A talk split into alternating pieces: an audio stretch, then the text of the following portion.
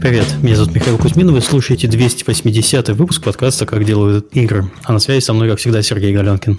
Всем привет. Сегодня мы поговорим с Андреем Максимовым, большим сотрудником Naughty Dog сейчас, CEO компании Promethean, и мы поговорим про много всего интересного, в частности, про искусственный интеллект и про инструментарий для художников, и перейдем сразу к этой теме после рекламы. А, Серега, что у тебя с голосом? Ну, давай погромче. Серьезность момента, понимаешь? Больше радости, больше жизни. А, напоминаю, что поблагодарить нас, если у вас возникло такое желание, можно с помощью системы Patreon, чтобы у Сереги был голос более веселый. А, ссылка есть в описании. И спасибо всем тем, кто делает это у нас на довольно продолжительной и постоянной основе уже несколько лет. А также наш подкаст выходит при поддержке наших спонсоров. И первый наш спонсор – это компания Game Insight. Game Insight – это ведущий разработчик мобильных игр, для самой широкой аудитории по всему миру штаб-квартира в Вильнюсе, Литва объединяет несколько команд из СНГ и Прибалтики, разрабатывающих игры в разных жанрах, от сити-билдеров и hidden-объектов до хардкорного шутера. Суммарная аудитория проектов компании, среди которых Guns of Boom, The Tribez, Airport City и другие хиты, превышает 350 миллионов человек. Подробнее на сайте gameinsight.com или в соцсетях по хэштегу GoGameInsight. Подкаст выходит при поддержке Завод Games. Завод Games – московская студия разработки игр. В компании открыты вакансии художников, разработчиков и менеджера локализации. А, подробности на сайте завод.games. Еще раз, завод.games. Окей, давайте перейдем к знакомству. А, у нас, кстати, кроме Андрея, еще внезапно Олег Чумаков, который будет помогать нам вести подкаст и задавать умные вопросы, потому что мы с Мишей во многих этих темах совершенно не разбираемся. А, Андрей, привет. Расскажи немножко про себя. А, привет, ребят. Спасибо большое за, за приглашение. И спасибо большое всем, всем в Твиттере, кто а это как это отчаянно напоминал о том, что это надо сделать. А, да, меня зовут Андрей Максимов. Я сейчас живу в, в Лос-Анджелесе. А, мне очень непривычно это делать на русском, кстати, так что заранее извиняюсь на всякий случай, когда я буду забывать русские слова. Вот, но э, да, я э, основатель и CEO компании Promethean AI, где мы строим искусственный интеллект, который работает художниками, чтобы строить виртуальные миры для игр, кино, любых enterprise приложений, тренировки искусственного интеллекта и так далее. Вот, и да, до этого я, собственно, был в индустрии больше 10 лет, начинал с варгейминга, а еще когда нас там было человек 60, наверное, и вот, а со временем добрался до, до Санта-Моники, где я работал в, в студии Naughty Dog э, техническим арт-директором на двух последних а, Uncharted. А подожди, а по Power Gaming а, можно эти? Я тебя буду перебивать? Ты... На здоровье. А, про Wargaming. А в каком году это было, получается, лет 10 назад? А... Да, я... это была смешная история. Я начал там работать, когда мне... Да. А, я был 3D-художником, я туда пришел, когда мне было 18 лет, и я их э, из, из, износил, скажем так, чтобы меня туда взяли на работу, потому что я им прислал первое, первое портфолио, никто не ответил, я тут же пошел, переделал все портфолио, прислал через два месяца еще одно, кто-то ответил, сказал, что, типа, ну, вроде неплохо, но, мол, ты, типа, маленький, ходи в школу в таком духе. Я подождал еще немного. А, они, они выложили какой-то тест на этом самом, на, на, на сайте у себя, что, мол, ищем 3D-художник. Я им написал письмо, причем абсолютно дурацкое, знаешь, в таком старорусском стиле, о том, что так, никого не нанимайте, пока я не доделаю этот тест. Потом, когда меня взяли на работу, я пришел, открыл внутренний форум, это, знаешь, такие четыре страницы исписаны просто с этим моим письмом, и народ ухахатывается под ними. Идиота надо обязательно нанимать. Суть такова. Хорошо. То есть ты начинал как 3D-артист? Да, да, я, в принципе, то есть, э, что интересно, знаешь, народ часто спрашивает, мол, э, странно ли было, типа, пойти от, от 3D-художников в техарт, от техарта, типа, в, в, как это, в управление командами больше, потому что на последнем Uncharted я еще был лид-артистом параллельно с техарт-дирекшеном, вот, и потом к искусственному интеллекту, и что смешно, мне кажется, что для меня это все то же самое, то есть мне кажется, что моя как-то core competence, то есть то, на чем я фокусируюсь, то, что всегда было моим фокусом, это было построение виртуальных миров. И все, что поменялось в моем процессе между всеми этими позициями, это просто инструменты. То есть это как перейти с, не знаю, с мелков на акварель. Для меня было то же самое, знаешь, перейти с, от, от, от моделения 3D руками до делания это искусственным интеллектом. А, хорошо. А как ты попал в э, Naughty Dog? Сразу же из Wargaming или были какие-то? Не, я на, налетался. Я ушел из Wargaming, начал фрилансить. Фрилансить было не, не очень интересно. А, вот, поэтому я перебрался в Монреаль, в Канаду, я там работал в геймлофте год, потом оттуда перебрался в э, Сан-Франциско, там поработал годик. В компании, которая называется Kixeye, мы там делали всякий next gen, который никогда не увидел э, свет дня, так сказать, вот, и да, и там, собственно, потом после этого, когда, когда там проект начал немножко э, сходить на нет, скажем так, в Сан-Франциско, э, вот, и что, что было интересно, я тогда, наверное, разговаривал с четырьмя компаниями, меня Riot прилетели в Лос-Анджелес, а Riot был через дорогу от Naughty Dog. На, на этом этапе Naughty Dog уже дважды пытались, пытались меня нанять, и знакомый мой, который там работал, сказал, ты был через дорогу, типа, и не зашел в гости, ну ты засранец. Пошел, нажаловался HR, и HR сказали, окей, приезжай в гости. Вот. И Naughty Dog меня опять прилетел в Лос-Анджелес, я ровно, знаешь, пришел на собеседование через дорогу на, через пару дней. Вот. И, и ты знаешь, походил, поговорил с ребятами и понял, что, что никуда я оттуда не уйду. Ты знаешь, что была хуже позиция, меньше денег, но я, я понял, что я нигде, ни в каком другом месте не хочу работать. А в каком году это было? Это, хронология. Да, это было, да, в 2014, по-моему. То есть я начал в 2008 и, и, и да, где-то так. Угу. В 2014 или 2013, где-то вот один из них. Хорошо, а с чего ты начал в, в Naughty Dog? Да, меня формально наняли художником по текстурам, но это не, не продлилось абсолютно. абсолютно. А, где-то, наверное, на третьей неделе я, моей работы я просто нарисовал две-три текстуры. Меня затягивают это самое за, за плечо навстречу и говорят, что в Uncharted 4 а, типа нужна новая система для симуляции ветра. Знаешь, только... Что? Андрей, ты похож на человека, который разбирается в ветре. У нас есть. Вот, примерно. Когда ты бегаешь по офису, такое возникает.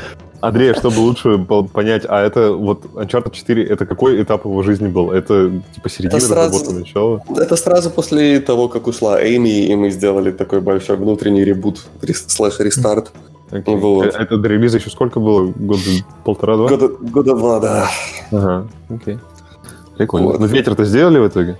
Да, само собой. Я вот у меня какое-то время художники, которые, потому что я был довольно новый, которые еще не запомнили мое имя, знаешь, просто так подходишь, так, эй, типа, привет, как дела? Я такой, эй, видно, что человек не помнит твое имя, такое вместо Эндрю, типа, знаешь, эй, Wind Guy.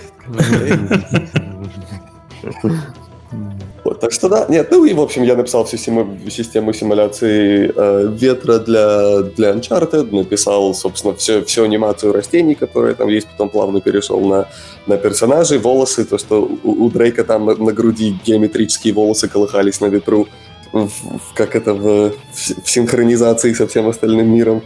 Вот, и потом пошло дальше, поехало. Те самые э, симуляции одежды в реал-тайме, то, что у нас там была небольшая на шейдерах написано, потом оттуда вся система оптимизации, то есть вот вот э, демо, то, что мы делали с, э, с городом, мы, по-моему, не, не уточняли, как он называется, но он был как-то loosely based э, с, с, немножко свободно основан на этим самым на Антананариво, которая столица Мадагаскара. Вот, и, собственно, Naughty Dog Open World никогда не занимался, а там весь уровень, знаешь, такой, типа, 15 минут езды на машине через город, поэтому пришлось написать много тека, который, собственно, сделал это возможным с точки зрения рендеринга оптимизации. Вот, ну и, и дальше как-то покатилось. Потом надо было делать мультиплеер. Я лидил мультиплеер весь на Uncharted 4.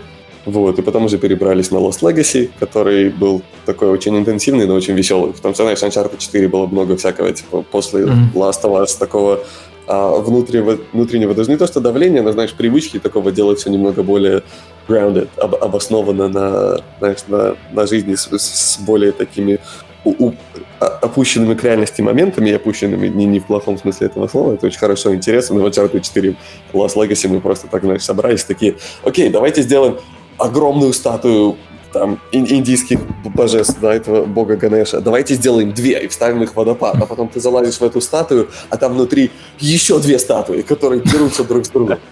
Знаешь, вот это был примерно такой тот самый мыслительный процесс, и было, было очень весело над этим работать. Оторвались как могли. Да, в кармане статуи бутылочка с этим зельем, как у гнома. Слушай, Андрей, а получается, э, я что-то проворонил, может быть, а ты ехал туда техникал артистом, потом тебя в Naughty Dog взяли на текстуры, а внутри компании тебя перевели на ветер, а потом ты ушел на мультиплеер. То есть ты ушел из техника артиста в программиста, получается, целиком всю дорожку? Uh, нет, нет, в смысле мультиплеером я занимался как, как, как лид-артист. То есть а, я, окей, ты остался артистом, я, я понял. Okay. Да, да. Ну и опять же, то есть это смешно, у нас вот второй техард-директор, который был в Naughty Dog, Уэйлон, он, он любил говорить, что ты знаешь, типа, мы с тобой вроде как сойдем за окей программистов. Я все говорил, а, хреновые мы программисты. не понимаю. Ну, это, это главный признак программистов настоящих. Они считают, что они хреновые программисты. А, да, честно, главный признак любого, мне кажется, более-менее компетентного специалиста – это не верить в то, что ты хоть маломальски хорош. Вот. Ну, да, собственно, оно так и получилось. Но, э, не знаю, в Naughty Dog очень такая свободно-демократичная система, когда если ты вдруг за что-то взялся, то типа все, мол, это, скажем так, твое, твое дело теперь. И мое дело всегда было помогать художникам и убеждаться в том, что за ними кто-то присматривает. И, mm-hmm. То есть я от, от, от, от Тихарта всячески как это чурался, потому что где бы я ни работал, что в геймлофте, что в Киксае, если кто-то вдруг узнает, что ты можешь где-то что-то тихартить, все, то есть забудь о том, что ты будешь делать арт. Вот, поэтому я всегда не-не-не-не-не. Но ты знаешь, на Naughty Dog, когда я увидел этих ребят, которые просто не жалея силы, не жалея себя пытаются сделать что-то, что они могут с чистой совестью сказать, опять же, в их жанре, как им кажется, абсолютно лучшая вещь на свете, которая двигает прогресс вперед. А, я, я, я понял, как отчаянно они нуждаются в нормальной поддержке, и как плохо мы поддерживаем всех художников, в принципе, в индустрии.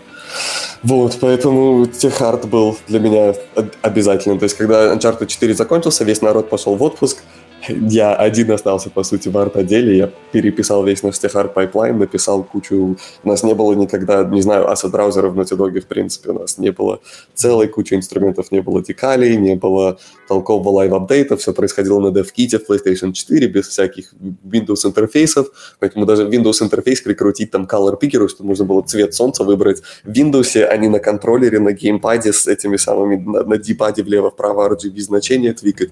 Знаешь, это был абсолютно абсолютно кошмар. Вот. Э, это напоминает, когда у тебя один продукт за другим идет на одном движке, и вот в конце концов это вырастает в дикого монстра.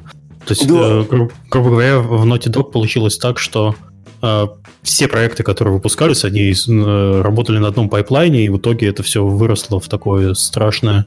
Э, ты знаешь, даже, даже дело не, не в том, что оно выросло, тут скорее вопрос приоритетов. Naughty Dog Uh, и Кристоф конкретно, который был вот нашим ко-президентом, он, uh, как это, пришел из того времени программистов, когда, когда качество программирования, мне надо это сейчас попытаться сформулировать очень тактично, uh, могло, могло напрямую транслироваться в, в качество игры визуальное качество игры, что mm-hmm. интересно, потому что, допустим, представь, там, я не знаю, выходит Doom 3, да, и все говорят, о, зашибись, программисты написали, мол, там, перпиксельное освещение с нормал мэпами, да, поэтому эта игра теперь выглядит лучше, чем все остальные, например.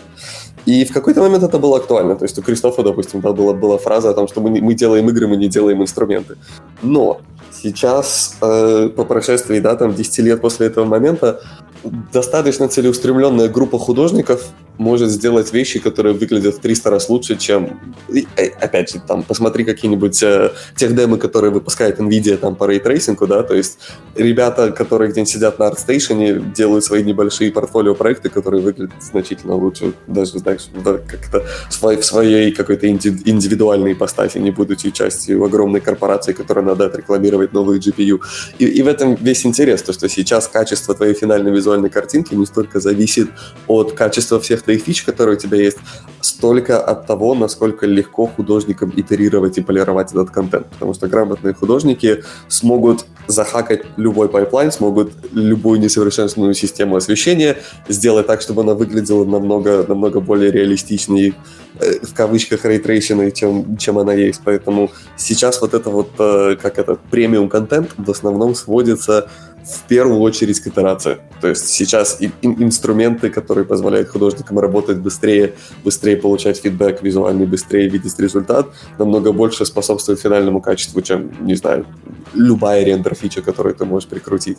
Вот этот вот переход индустриальный случился, но хардкорные инженеры, они, как это, они, они не, не смотрели в ту сторону. То есть это не то, что им когда-то было интересно, поэтому надо было приходить таким, таким дуракам, как я, и говорить, что, эй, мы, мы не совсем правильно это делаем, потому что мы убиваем наших художников, которым надо все это делать намного быстрее и красивее, и в итоге в этом будет ценность нашего, нашего визуала. То есть в итоге, в итоге получилось у тебя все, если я тебя правильно понял? А, нет. Совсем нет. Хорошо. Нет, в смысле, что стало лучше, но знаешь, вот это самое интересное. То есть я, я, я могу, знаешь, ночевать на работе годами, переписать все на свете, все значительно ускорить, но, но беда не в этом. Смотри, что самое интересное. А, если ты сейчас хочешь снять фильм, допустим, в 4К, там, а, в сравнении с тем, как это было сто лет назад, да, когда тебе надо было где-то за, за много денег купить пленку, потом тебе надо было несколько человек, чтобы оперировать этой камерой, которая была тяжелая, дорогостоящая, потом еще несколько человек, чтобы проявлять это, еще несколько человек, чтобы монтировать все это. Сейчас ты можешь просто достать свой iPhone из кармана, наснимать всего, залить это в интернет, и даже то есть, дистрибуция у тебя покрыта полностью. Ты можешь это чисто теоретически делать единолично, и все это в сто раз проще. То же самое с записью музыки, допустим, да, коммерческой, которая может звучать на уровне того, что ты слышишь в профессиональных студиях.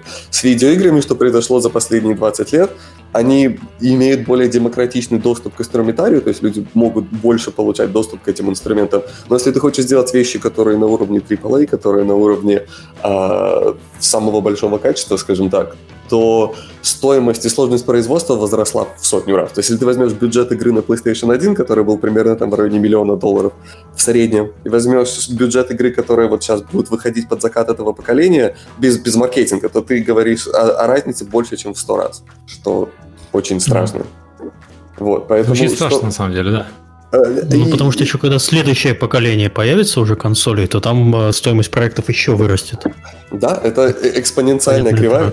Потому что ты смотришь, допустим, смотри, PlayStation 1 на PlayStation 2, ты имеешь, типа, переход там с 1 миллиона долларов на 20 миллионов долларов, да, это вот разница там, в 19 миллионов. Потом оттуда там разница, да, переход там с 40 миллионов до 50 миллионов на предыдущем поколении, это уже разница в 30.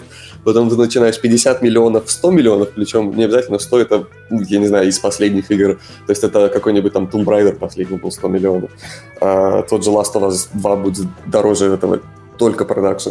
Вот, поэтому э, получается, что у тебя разница уже вот, да, идет типа там на 15 миллионов дороже в этом поколении, на 30 миллионов дороже в этом поколении, в следующем поколении уже на 50-60 миллионов. То есть если это, этот тренд продолжается, то вот эта экспоненциальная кривая, да, она в следующем поколении нам даст прирост сложности уже там 80-100 миллионов. И это значит, что экономически мы не можем никак покрыть это. То есть в этом беда. И, знаешь, я очень часто с людьми разговариваю, начиная от, от кранча и заканчивая лутбоксами. Все это абсолютно связано с тем, что, э, что игры чрезвычайно дорого производить. И мы не, как индустрия не приняли достаточно уверенных шагов в том, чтобы значительно удешевить и снизить стоимость этого процесса. Поэтому, э, да, я разговариваю с ребятами, там, я не знаю, в разных AAA э, которые еще даже не анонсировали, не анонсировали свои проекты, которыми работают много лет, и они говорят, что, что, да, что нам сразу сходу понятно, что если мы не сделаем это open world, если мы ставим туда микротранзакции, то мы просто не сможем себе позволить эту разработку, что, что довольно поразительно. Или даже посмотри на этот самый, на выход а, ремейка Final Fantasy VII, который вот сейчас выходит на днях. А, они, им пришлось разбить эту игру на несколько частей, а, потому что если переделать Final Fantasy VII с, той, э, с, с тем качеством, которое ты привык от игр вот AAA, AAA качества сейчас, где-нибудь, да, там в стиле Final Fantasy 15, то это, это производство, опять же, я немножко, там, знаешь, на, на, на салфетке прикинул цифры, и, и у них бы это реально, либо им пришлось бы это делать там маленькой командой 8 лет, ну и маленькой, я имею в виду там 200-300 человек, либо им пришлось бы сделать огромную команду, и, и стоимость всего этого была бы астрономическая. То есть им бы пришлось продать, там, не знаю, 10 миллионов копий, чтобы просто отбиться э, в ноль, и опять же, отбиться в ноль это ужасная бизнес-стратегия, потому что ты потратил 5 лет, чтобы просто закопать деньги в землю и достать их обратно. Поэтому если ты дядя с деньгами, который инвестирует в эту индустрию, ты скажешь, зачем мне это делать, я их положу в венчурный фонд, через 10 лет приду и получу в 2-3 раза больше, если не в 6-8. Что печально, потому что мы можем реально дойти до той ситуации, когда даже игровые компании понимают, что им проще взять эти деньги и просто положить их в банк или, или в фонд какой-нибудь, что, что будет довольно страшно. Вот. Ну и да, и другая часть из этого всего, что это убивает нашу возможность экспериментировать, убивает нашу возможность э, рисковать, потому что, по сути, у нас, знаешь, есть 10 франчайзов, которые мы, мы продаем одни и тех же всем каждые пару лет. Вот. И я всегда сравниваю игровую индустрию на теперешнем этапе, когда мы говорим именно о AAA качестве производства, с киноиндустрией только при условии, что мы научились финансово оправдывать производство только фильмов про супергероев. Потому что все, потому что все остальное не, не продастся экономически. То есть ты не можешь сделать игров, игровую версию там умница Уилла Хантинга или, или еще чего-нибудь. А, просто ну, потому почему, что... Почему? Я бы не сказал. Mm-hmm. То есть ты не можешь делать версию mm-hmm. умницы Уилла Хантинга, наверное, на бюджете голливудском, но аналог да. умницы Уилла Хантинга, там, Home какой-нибудь, то есть крайне низкобюджетный арт и отбивается. Ну вот знаешь, что интересно, он, он отбивается, он есть, но и тоже у меня было очень много интересных дискуссий, потому что, как правило, ко мне подходят ребята из инди-студии и говорят, эй, типа, fuck you, man. Типа, мне, знаешь, мне нравится инди, инди-арт. И mm. я не против, мне тоже нравится инди-арт, но что интересно, Uh, мне кажется, о чем многие люди не думают в этот момент, то, что вот эта вот uh, нижняя часть барки, да, uh, барки, бара, хотел сказать на английском, нижняя часть планки, планки да планки качества э, AAA, или даже Индии, он есть потрясающий стилизованный, там не надо далеко смотреть, да, Ори, вот эта серия от Moon Studios mm-hmm. просто потрясающая, и много всяких других есть. Но любая стилизация, которую ты делаешь, это барьер к входу для аудитории, нравится тебе это или нет. И большая разница в Уилли Хантинге, как Uh, как инди-фильме в том, что в основном он выглядит визуально так же реально, как и любой другой фильм, который снят на камеру. Поэтому твоя мама, твоя бабушка может на него посмотреть, сказать, я могу соотнести себя с этими персонажами, я могу вникнуть в эти истории, и мы как индустрия э, служим, там, знаешь, одному-двум миллиардам человек, которые хотят в Candy Crush в кармане подергать, но есть еще миллиардов пять, которые смотрят фильмы, которые могли бы взаимодействовать с интерактивными э, медиа, если бы мы могли уменьшить этот барьер к входу, если бы не было настолько сложного управления, если бы можно было, а, опять же, если бы визуально оно не выглядело как Gone Home, а выглядело как Last of Us, но при этом, но при этом это было все еще инди и дешево, то намного больше людей подключались бы к этим, к этим историям, и намного больше можно было бы экс- экспериментировать, потому что ты мог бы ожидать пр- продать чуть больше, да, то есть тот же там Gone Home, который целится на любителей инди-игр, да, там миллион, два миллиона копий. В то же время, я не знаю, тоже кино, да, тоже умница Уилл Хантинг, скорее всего, видел намного больше, чем миллион-два два зрителя. Да, это, это верно. Я, я понимаю, о чем ты. Что э, кино не так ограничено техническими возможностями, как игры. Условно говоря, в кино у тебя тот же самый Мэтт Дэймон играет, что в инди-фильме, что в большом фильме, а в игре у тебя нельзя поставить модельку уровня Нейтана Дрейка, потому что инди, весь бюджет разработки да, хватит на волосы на его груди. Вот, вот примерно. И то без ветра. И то без ветра. Вот, а поэтому от, оттуда было мое ощущение, что... И, и, и опять же, я как-то я эту фразу довольно часто использую, но мне кажется, что как технические художники у многих людей, которые работают в индустрии, всегда есть ощущение, что ты врач, но тебе только дают, э, как это, лечить симптомы. Знаешь, ты э, утираешь людям сопли и даешь им, не знаю, какую-нибудь таблетку от головной боли, но при этом хочется вылечить человека, чтобы в следующий раз он не заболел. Но... Ты сейчас описал систему, медицин, медицинскую систему Нидерландов примерно, когда тебе от 90% жалоб тебе дают парацетамол. Ну, видишь, оптимизация. В следующий раз даже ходить не надо, я сам себе парацетамол выпишу. Ну да.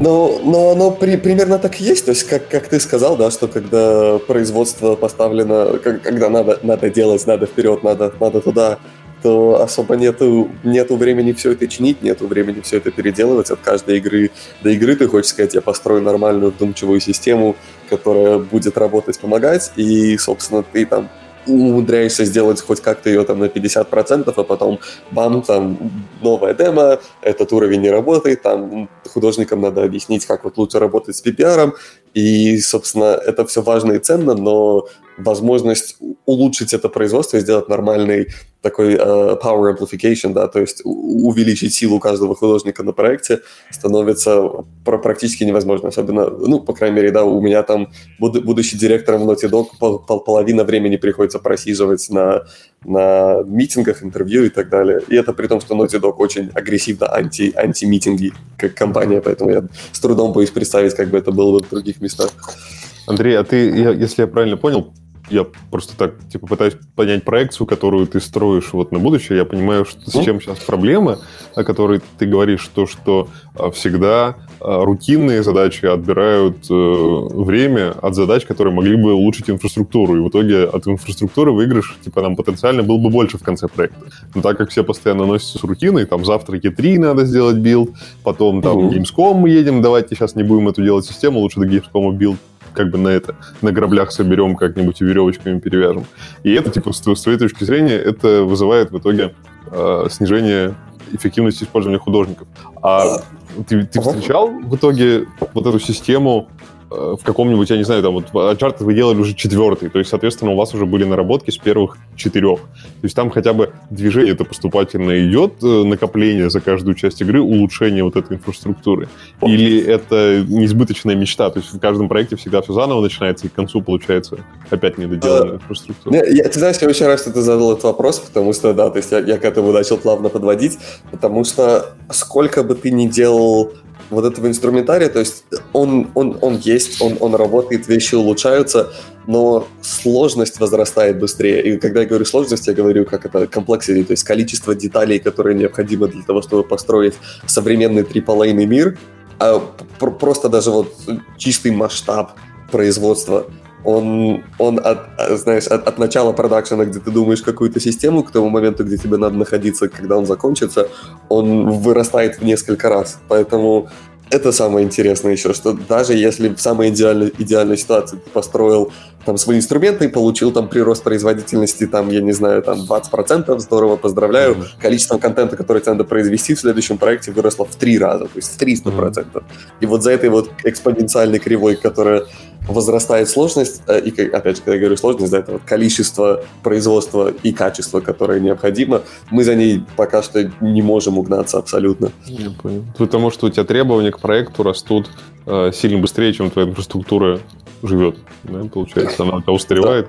Проекта. А можно, можем это как-то приземлить на э, задачи, которые слушатели могут себе легко представить? То есть вот, например, там в том же Uncharted, вот вы делали, а к концу проекта какие задачи вы понимали, что у вас супер неэффективно выполняются, и если бы вы вложились в инфраструктуру в начале, то у вас бы в конце не было этих проблем. То есть прям вот буквально там один-два примера конкретно, вот где вы испытывали самую большую боль с этим. Уф, э, все, ты знаешь, все это хорошие вопросы, но где, где была самая большая боль, мы, знаешь, это подлатывали как могли. Но, ты знаешь, даже банальный пример, опять же, потому что мы на этом фокусируемся с Прометеем, много это именно построение виртуальных миров с точки зрения композиции, то есть расставление всех этих виртуальных объектов, да. Mm-hmm. У тебя, по сути, на квадратный метр количество объектов, которые тебе надо расставить, растет экспоненциально, вплоть до того, что, допустим, я не знаю, Last of Us 2 на, не знаю, на, на деревянных пнях, которые лежат в лесу, там ручками расставлены эти самые моховые карточки, которые создают эту, знаешь, волосатую структуру на твоем дереве. Вот, и, и вот эта сложность, она то есть, э, допустим, на, на том же Uncharted, да, я написал такую, знаешь, систему процедурного расстановки объектов, но это был, знаешь, больше такой хак, который практически художниками не использовался, потому что недостаточно было времени, недостаточно было контроля с их стороны за тем, как это могло работать. Но в целом инструментарий, то есть если инструментарий не настолько, знаешь, полирован, что все, все как по маслу, то то как это как качество адопции э, намного меньше. Ну, вот, да. Поэтому, и в итоге художники среди... Ой, извини, говори. Да-да, и в итоге большая часть художников э, все равно, знаешь, расставляли там в этих полу-open world уровнях где-нибудь там на Мадагаскаре каждый куст, каждую травинку руками, например. Вручную. Окей, и на это уходила масса времени художников, я понял. А, да, и это, это, к сожалению, не, не исключение. То есть есть огромные другие AAA проекты, где народ все делает точно так же, где нету там террейн-системы, и, знаешь, там ребята на каком-нибудь Red Dead Redemption 2 сидят и стыкуют свои эти террейны в 3D Max просто просто по вершинкам пришивая между разными уровнями, потому что тут, знаешь, руками просто точно так же народ ваяет там mm-hmm. ландшафты. А вот. А если приходит какой-то э, очень смышленый э, парень и говорит, вот, ну, там, я не знаю, кто менеджеры в Naughty Dog принимали это решение, или там, деревья, ну, короче, кто, кто-то, кто Нет, нет менеджеров. Ну, кто, кто-то же решает, что вот мы сейчас вкладываем в, инфраструктуру, либо нет. Вот, наверное, какой-то такой человек есть. Ну, а, вот, или не было. директоры иногда способствуют, но что интересно, как правило, это все снизу происходит, в том смысле, что, то есть, допустим, формально, да, там бой, э, когда я только начал текстурным художником, у нас был технический арт-директор, который быстро ушел, правда, но он, допустим, большинство времени не знал, над чем я работаю, то есть у нас были стендапы по, по понедельникам, и он такой, и все, я, типа, знаешь, там рассказываю, окей, типа, сюрприз, ребята, у нас теперь есть там live update между Майей и движком на PlayStation 4. Ты можешь подвигать объект в Майе, и он подвинется, знаешь, э, на DevKit. И, и наш техар-директор со всеми остальными только такой сидел и говорил, хуяся, типа, окей, я даже не знал, что мы над этим работаем. Вот, поэтому это все больше происходит с точки зрения... Э, снизу вверх. Снизу вверх, и, опять же, как это работает. Если тебе нужна чья-то помощь, и ты не можешь это все делать вручную, сам, то, собственно, твоя работа просто убедить других людей в том, что это ценно. Поэтому я ага. приходил к дядям-программистам и говорил, ребят, вот, ну вот, и, и опять же, знаешь, что интересно? То есть, когда художники приходят и говорят, типа, вот надо вот это, как правило, что происходит с программистами, и довольно, довольно правильно время от времени они говорят, окей, не говори мне, что тебе надо, говори, какая у тебя проблема, но потом они сами придумывают решение, которое они думают будет лучше к этой проблеме, и временами это лучше подход, временами это не очень, но поскольку, поскольку я очень четко знал, как работают проблемы, поскольку я, собственно, а, арт мой главный приоритет и моя главная базовая компетенция, то когда я к ним приходил, я не говорил, вот мне нужно, знаешь, там вот эта вот система, вот, вот, вот так-то, так-то, так-то. А, я, приходил и говорил, окей, вот у нас есть в движке, вот в этом месте, вот, вот мы создаем там, я не знаю, а, массив инстансов, который определяет, как у нас расставляются объекты. Вот мне надо оттуда через сообщение с Redis просто вставить туда новую матрицу трансформации. И все. И получается, что программисту работа на час, а, а я могу оттуда это взять и сделать из этого импакт настолько большой, что у нас может быть там реал-тайм процедурная популяция и реал-тайм апдейт из my в, э, в движок. То есть вот эта вот э, углубленная компетенция в тег, она помогала лучше продвигать технические аспекты, потому что я не приходил с абстрактными «давайте построим новую большую фичу». Mm-hmm. Я говорил, вот эти три строчки кода, пожалуйста, мне вот, вот, вот в этом месте всуньте. И, mm-hmm. и оно работало чуть получше. Я тогда, вот, все, ты, ты меня обрисовал, все прямо супер. Я думаю, что и слушатели вот, вот сейчас прям очень хорошо поняли, какая там боль была, когда надо миллионы художников потратить там месяцы жизни, чтобы все это расставить на уровне. Я вот пытаюсь понять, ну вот э, все понимают, что художники от этого испытывают адскую боль, и там на это улетает кучу денег, потому что художники получают зарплату и так далее. И вот у вас есть идея, как это автоматизировать хотя бы частично, да, ну вот у тебя там классные идеи были. А, ты писал вот эту синхронизацию майки с DevKit, я думаю, тоже она сэкономила кучу времени людям. А почему тогда не получается к концу там второй части игры крупной иметь вот этот набор автоматизаций, который все эти более хоть как-то уберет. То есть на каком же этапе случается проблема, что нет, мы, вот, мы эти тулзы использовать не будем, давайте фигачить вручную кучу уровней. У нас четвертая часть, в 22-й доделаем. Я бы хотел сказать, что у нас был когда-то гость из э, Ubisoft, и они рассказывали, что они на Assassin's Creed как раз дошли вот до какой-то оптимизации расстановки всех э, мелких элементов на уровне и их тестирования путем... Ну, путем фотографирования Ватикана. Ну, нет, не совсем. Это у них э, основные лендмарки делают фотографированием. А вот именно всякие деревья, камни и прочие вещи, грибы на камнях, они, грибы на, на пеньках, они расставляют через э, какой-то метод процедурного генерирования, который они написали как раз потому, что они Assassin's Creed делают каждый год практически. Ну да, да. у меня так, такая же какая-то мысль, да, что раз так крупные студии так долго делают, и повторяются, то есть это операции же не уникальные на каждую игру, они Да, но они же делают просто, по сути, одну и ту же игру каждый год. Ну, ну с, с отличиями и прочими делами, но общая основа это та же самая немножко упрощай, да. А, и чтобы изначально, у меня есть, у меня есть два пункта на этот, на этот вопрос, но первый, первый ответ интересный в том, что, а, смотри, допустим, а, чтобы такого про, простого придумать, когда ты берешь там а, текстуру, допустим, которая а, там 2, 2К разрешение, да, там 2048-2048 пикселей. Если мне не изменяет память сейчас, то там из DXT компрессия, с которой ты запихиваешь ее в игру, она у тебя там будет где-нибудь там 8 мегабайт, например, да. Если ты берешь текстуру,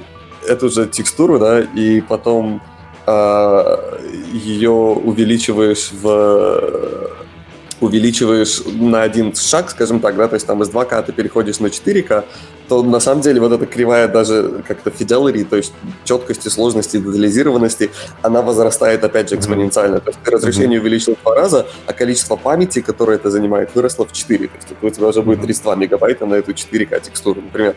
И дальше, когда ты говоришь, допустим, давайте перейдем там с уровня качества, и опять же, я пытаюсь это как просто упрощенный пример визуализировать, когда ты переходишь с 4, 4000 э, разрешения пикселей, там 8 пикселей, да, то у тебя уже эта же текстура будет там 100, 128 мегабайт. И то есть вот э, через два шага сложности, да, ты перешел от, от 8 мегабайт к 128 мегабайтам. И когда ты говоришь вот о сложности построения миров и виртуальных пространств, если ты пытаешься постоянно а, повышать планку качества, то есть когда ты говоришь, мы сделаем больше, чем кто-либо когда-либо делал, то ты говоришь, окей, там, мы более или менее разобрались вот, вот с этим количеством, а внезапно количество данных увеличивается в 2-3 раза, и ты понимаешь, что система особо не справляется. Она может не особо не справляться не в том месте, где ты думал. Допустим, а, э, не знаю, самый простой какой-нибудь момент, да, там ты делаешь систему, которая вот расставляет там эти самые э, объекты, и она у тебя там рейтрейсит, да, там куда поставить эти кустики или там э, грибы на, на пенечке, да, и она тебя просто типа стреляет лучи и говорит, вот, вот я сюда могу поставить.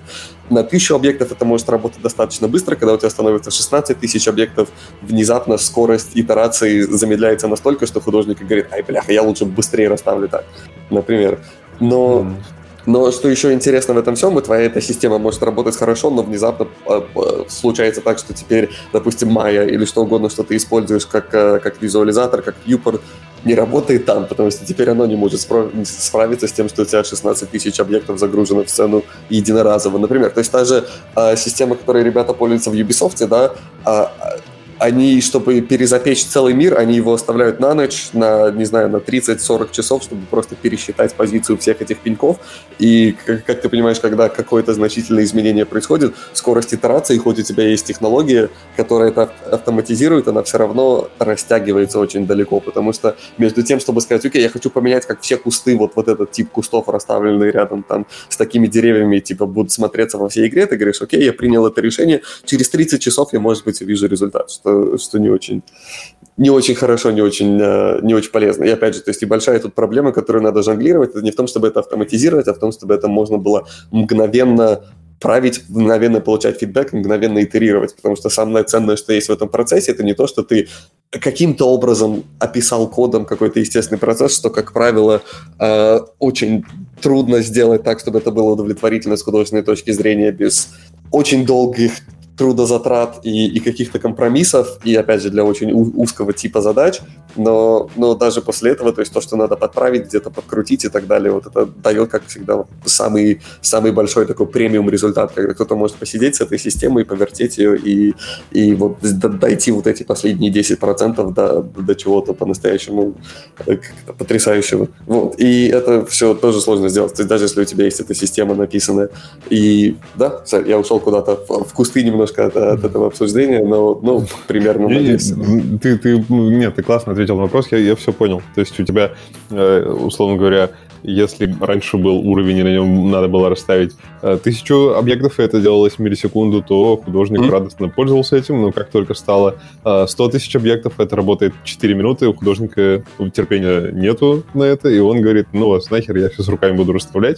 Приходит менеджер, говорит, ну что, как? Он говорит, ну я еще не закончил, мне еще месяц расставлять елки. И все, на этом все заканчивается, занавес, и все. Ну, и опять же, знаешь, что самое интересное, виртуальные миры в любом продакшене, они, делаются один раз и переделываются еще как минимум 15-16. В том смысле, что а, а, количество итераций, которые следуют после изначального производства любой локации, будь то из-за геймдизайнов, фокус-тестов, а, изменений в производительности, оптимизации и так далее. Вот это все занимает огромное количество времени, когда, да, ты типа построил что-то один раз, а потом вот это, вы знаешь, возюканье, я не знаю, видели ли все эту классическую гифку о том, как бедный товарищ двигает унитаз вправо-влево, и у него кто-то за плечом там стоит и чуть правее, чуть левее. Вот. И, и что интересно, понимаешь, когда ты спрашиваешь себя, А, э, опять же, я спрашиваю себя последние лет, лет 15, да, что, что такое арт, в чем заключается работа художников, где мы на самом деле создаем ценность. И, собственно, я эту тему преследую уже очень много лет, и она как бы лежит в основе практически всего, что я делаю, и настолько допреследовался, да, что я уже сколько, 6 лет курирую э, саммит арт-директоров на, на GDC, вот, и в целом, то есть очень много даю презентаций на эту тему. Uh, вот, и, и, и, и что интересно, ты понимаешь, что вот работа художника, где он создал ценность, это в том, чтобы создать вот это видение о том, как эта локация должна быть. И вот они делают эту работу процентов 10 своего времени. А остальные 90% времени это всякие технические э, как-то геймдизайнерские адаптации вот этого вот изначального создания творческого видения и адаптации их под какие-то уже конкретные ограничения, которые, э, собственно, навязываются системой дизайна и ограничениями э, железа, в принципе. Слушай, ну мы потихоньку подходим к, твоей, э, к твоему стартапу Promethean.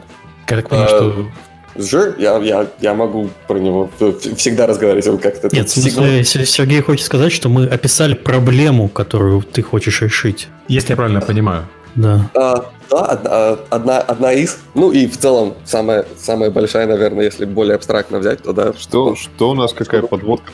Подводка странная. Должен был сейчас в конце, например, Серега сказать, блин, вот у нас та же самая проблема. Вот бы был такой AI, который бы наших художников освободил. Короче, давай, давай, все, да. Я такой, ух, типа, как хорошо, что вы спросили, ребят. Кстати, да, кстати, у меня есть. Да, сколько у тебя там с собой денег? Давай, столько и стоит как раз, давай. А, не, да, ты знаешь, оно, оно, собственно, так и так Кусты Fortnite расставлять. Серега, давай. Кусты Fortnite расставлять, между прочим, не такая простая задача. Я, вот мы про это и говорим. Так, так и тут как бы не JavaScript тебе скриптика, а AI. А, да, не, мы, собственно, ездили с, с, к ребятам из Fortnite, тоже общались усиленно про, про Прометей, так что, да, как, когда-нибудь из этого что-нибудь выйдет, что, что мы сможем рассказать, но пока а, что это... Подожди, Андрей, ты сказал, что это одна из проблем. А, есть еще какие-то другие? А, ну, смотри, что, что, что интересно. Давай я подведу немножко тогда уже к Прометею, оттуда mm-hmm. будет э, чуть более понятно. Но, опять же, начало было очень, очень простое, да, за мои 4 года работы в Naughty Dog я взял, по-моему, 9 выходных дней, что-то такое. И в какой-то момент ко мне пришла э, тетя студио-менеджера и сказала, что э, Sony сказали, что они не пустят меня больше в студию, пока я не возьму отпуск. Вот. Ну, поэтому я говорю, э, ну нам надо тут чинить геймдев, как, как так, мол, какой отпуск? Вы о чем, ребята? Говорят, не-не-не, типа иди, иди домой, только ты. Вот, поэтому... Чини оттуда.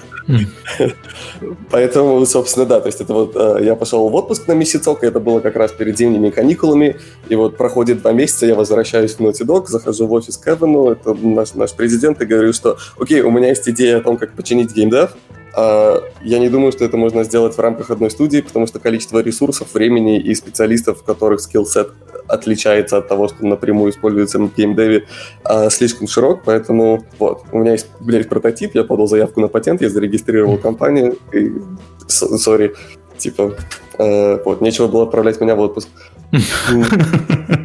Но, но формально это было больше с той точки. похожая история, собственно, когда меня в офис не пускали, а мне нужны были данные.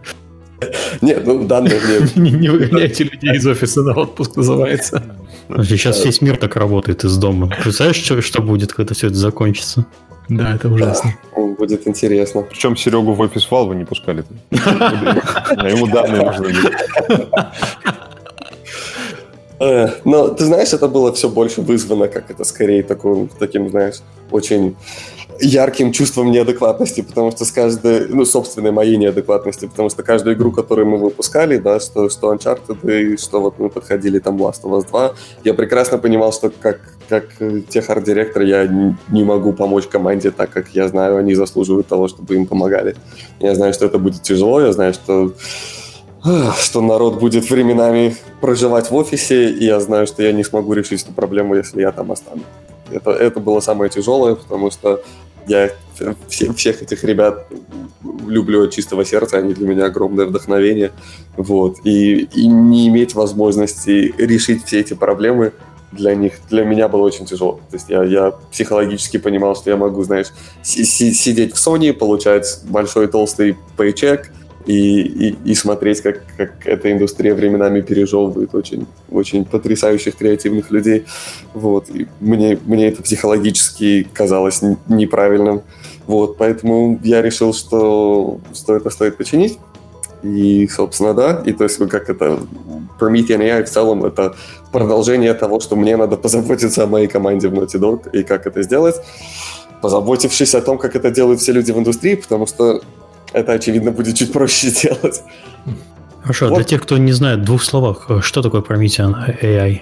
А, ну, опять же, я как-то не, не обвиняю людей, которые не слишком много знают, потому что мы немного так это в стелсе пребываем. А, вот, ну да, Promethean AI — это искусственный интеллект, который работает с художниками. А, собственно, это ну, звучит довольно широко и трудно объяснить людям, которые этого никогда не видели, что, что очень интересно. Но это, по сути, та ситуация, когда у каждого художника есть младший художник, который работает с ним и делает за него любую работу, которую ты его попросишь, знаешь. Вплоть до там, прибери в сцене, в смысле там, сделай мне красивый, аккуратный там аутлайнер, чтобы у меня просто данные были аккуратно по папочкам рассортированы и, и, и заканчивая там, построй мне ну, мы внутри компании шутим «построй мне Германию». У нас вот на родмэпе, типа, знаешь, ну, начинается там «построй мне офис», «построй мне там деревню», «построй мне город». Мы все шутим, что когда-нибудь нам надо обязательно построить Германию.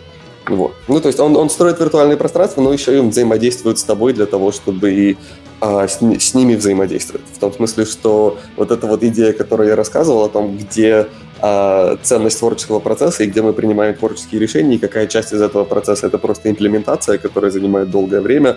А, мы, собственно, это все очень приняли близко к сердцу, да, и Прометей концептуально это последний интерфейс, который нам когда-либо понадобится для взаимодействия с виртуальными мирами. То есть мы с этой точки зрения подходим а, к его производству, и потом уже оттуда строим, знаешь, мостик к тому, где, где большинство людей находится сейчас. Но в целом, то есть это высокоуровневые семантические команды, которые трансформируются в, в контент. Что значит, что типа мне надо там, а, не знаю, построить э, квартиру в Токио, например, да, вот весь твой input, и Прометей натренирован на данных, который знает, как это превратить сейчас в 3D-контент. А потом ты на нее смотришь и говоришь, здорово, но вот чувак, который тут живет, должен чуть больше увлекаться там аниме и мангой, например.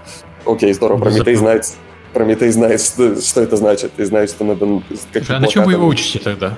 Если Прометей знает, на чем вы учите? Для а, на, а на 3D-контенте, то есть мы, опять же, мы производим своего контента, а мы находим датасеты, которые находятся в общем доступе, но, как правило, их надо очень сильно полировать, потому что то, что сходит за компетентный контент в научных кругах для производства AAA арта, конечно, далеко не подходит, но самое приятное еще, что при всем при этом есть, а, будучи в индустрии настолько долгое время, а, у меня есть много всяких товарищей, которые очень э, поверили в то, что мы делаем, и просто целиком нам выделили свои, свои самые, как это, э, известные celebrated игры, там, знаешь, с бафтами за, за лучшую игру года, и просто выдали нам целые игры как контент для тренировки. То есть мы тренируемся на, на самом лучшем художественном контенте, на, на, на целых играх в том числе. Для меня, как для пользователя, я правильно же понимаю, что это выглядит так, что я голосом говорю в микрофон, там, построй мне Германию, моей мечты. А. И, и, а, Знаешь, кто еще хотел построить Германию, Олег? Не будем об этом говорить. а, вот. Ладно, хорошо. Я говорю в микрофон голосом, построй мне Удмуртию моей мечты. И после этого у меня в сцене появляются, ну, появляется локация. И потом я могу тюнить ее командами, угу. там вот около этой елки добавь э, там ежа, вот около этого дома добавь это. И, соответственно, мой интерфейс это просто микрофон, и я смотрю на экран и говорю в микрофон. А, да, да, это, это диалог или это команды одно, отдельно. Одно, односторонние команды, то есть то, твой результат, то, что ты видишь на экране, но, опять же, а, большинство людей в современном производстве да, не очень комфортабельно себя чувствуют, говоря с компьютером в офисе, когда вокруг много народу, поэтому ты всегда можешь э, печатать, захоткейс, наделать пресетов из этих команд, то есть э, вся, всячески это кастомизируется, ускоряется, как тебе нравится, само собой. Но, опять же, почему э, нам важно именно подойти с этой точки зрения, да, э, э, потому что мы можем вокруг вот этого вот э, natural language, да, из, из естественного языка, э, а, интерфейса, мы можем его очень легко обрастить люб, любым другим интерфейсом, но ты не можешь это сделать в обратную сторону. То есть, если ты строишь какой-нибудь процедурный инструмент, у которого есть три слайдера о том, там, где расставляются твои грибы и, типа, насколько у них рандомизируется вращение, то ты из этого умную систему не, не сделаешь, скажем так. Вот. Поэтому э, идея именно начать с конца и строить в обратном направлении к тому, где мы находимся сейчас. И что интересно, и где голосовые команды оказались чрезвычайно полезны, это в виртуальных пространствах. То есть в смысле, когда ты в виртуальной реальности находишься, ты не хочешь интерфейсов, ты не хочешь менюшек, слайдеров, кнопочек, это у, у тебя глаза начинают вылезать. Поэтому, когда ты можешь быть в очках виртуальной реальности и говорить словами, что тебе надо строить и как это надо править, и потом ручками подвигать там все мелочи, которые тебе нужны, то это значительно ускоряет и, и демократизирует этот процесс в целом. То есть если у тебя есть крутая творческая идея, и ты хочешь ее рассказать, да, сделать там своего, не знаю, умницу Уилла Хантинга, то у тебя менее, меньше барьер ко входу. То есть процесс становится больше о том, какие идеи ты хочешь донести до своей аудитории, что ты хочешь сделать красиво и что ты хочешь рассказать. Потому что потом ты можешь просто одеть, одеть этот шлем виртуальной реальности и пойти строить. То есть мы недавно делали э, Опять же, э, для нас это был интересный тест такой для Прометея, но мы э, организовывали в, в Уганде из всех мест на свете серию мастер-классов, э, вот, и там же просто набрали ребят, которые особо не, не знают о, о компьютерной графике, о построении 3D-пространства, мы их просто засунули в виртуальную реальность с Прометеем, и они там каждые за 20 минут настроили environment, которые, в принципе, можно, знаешь, засунуть в тот же Last of Us, не особо сильно стесняясь. Mm-hmm. И, и это был, опять же, для нас потрясающий тест, мы много, много чему научились. Но вот, мы, мы, собственно, об этом сделали ролик, он у нас болтается на сайте. Вот, но да, да видео идея... очень классное. Да, видео вообще просто огонь. Я, я смотрел, прямо ты даже не веришь, что вот такая картинка в итоге это действительно то, что у людей получилось. Потому что там, ну, там реально богатые локации. То есть добавь такую локацию себе в портфолио, наверное, ты сможешь найти легко аутсорс заказы. То есть это на глаз сложно отличить, что это сделано не профессионалом с помощью ассистента.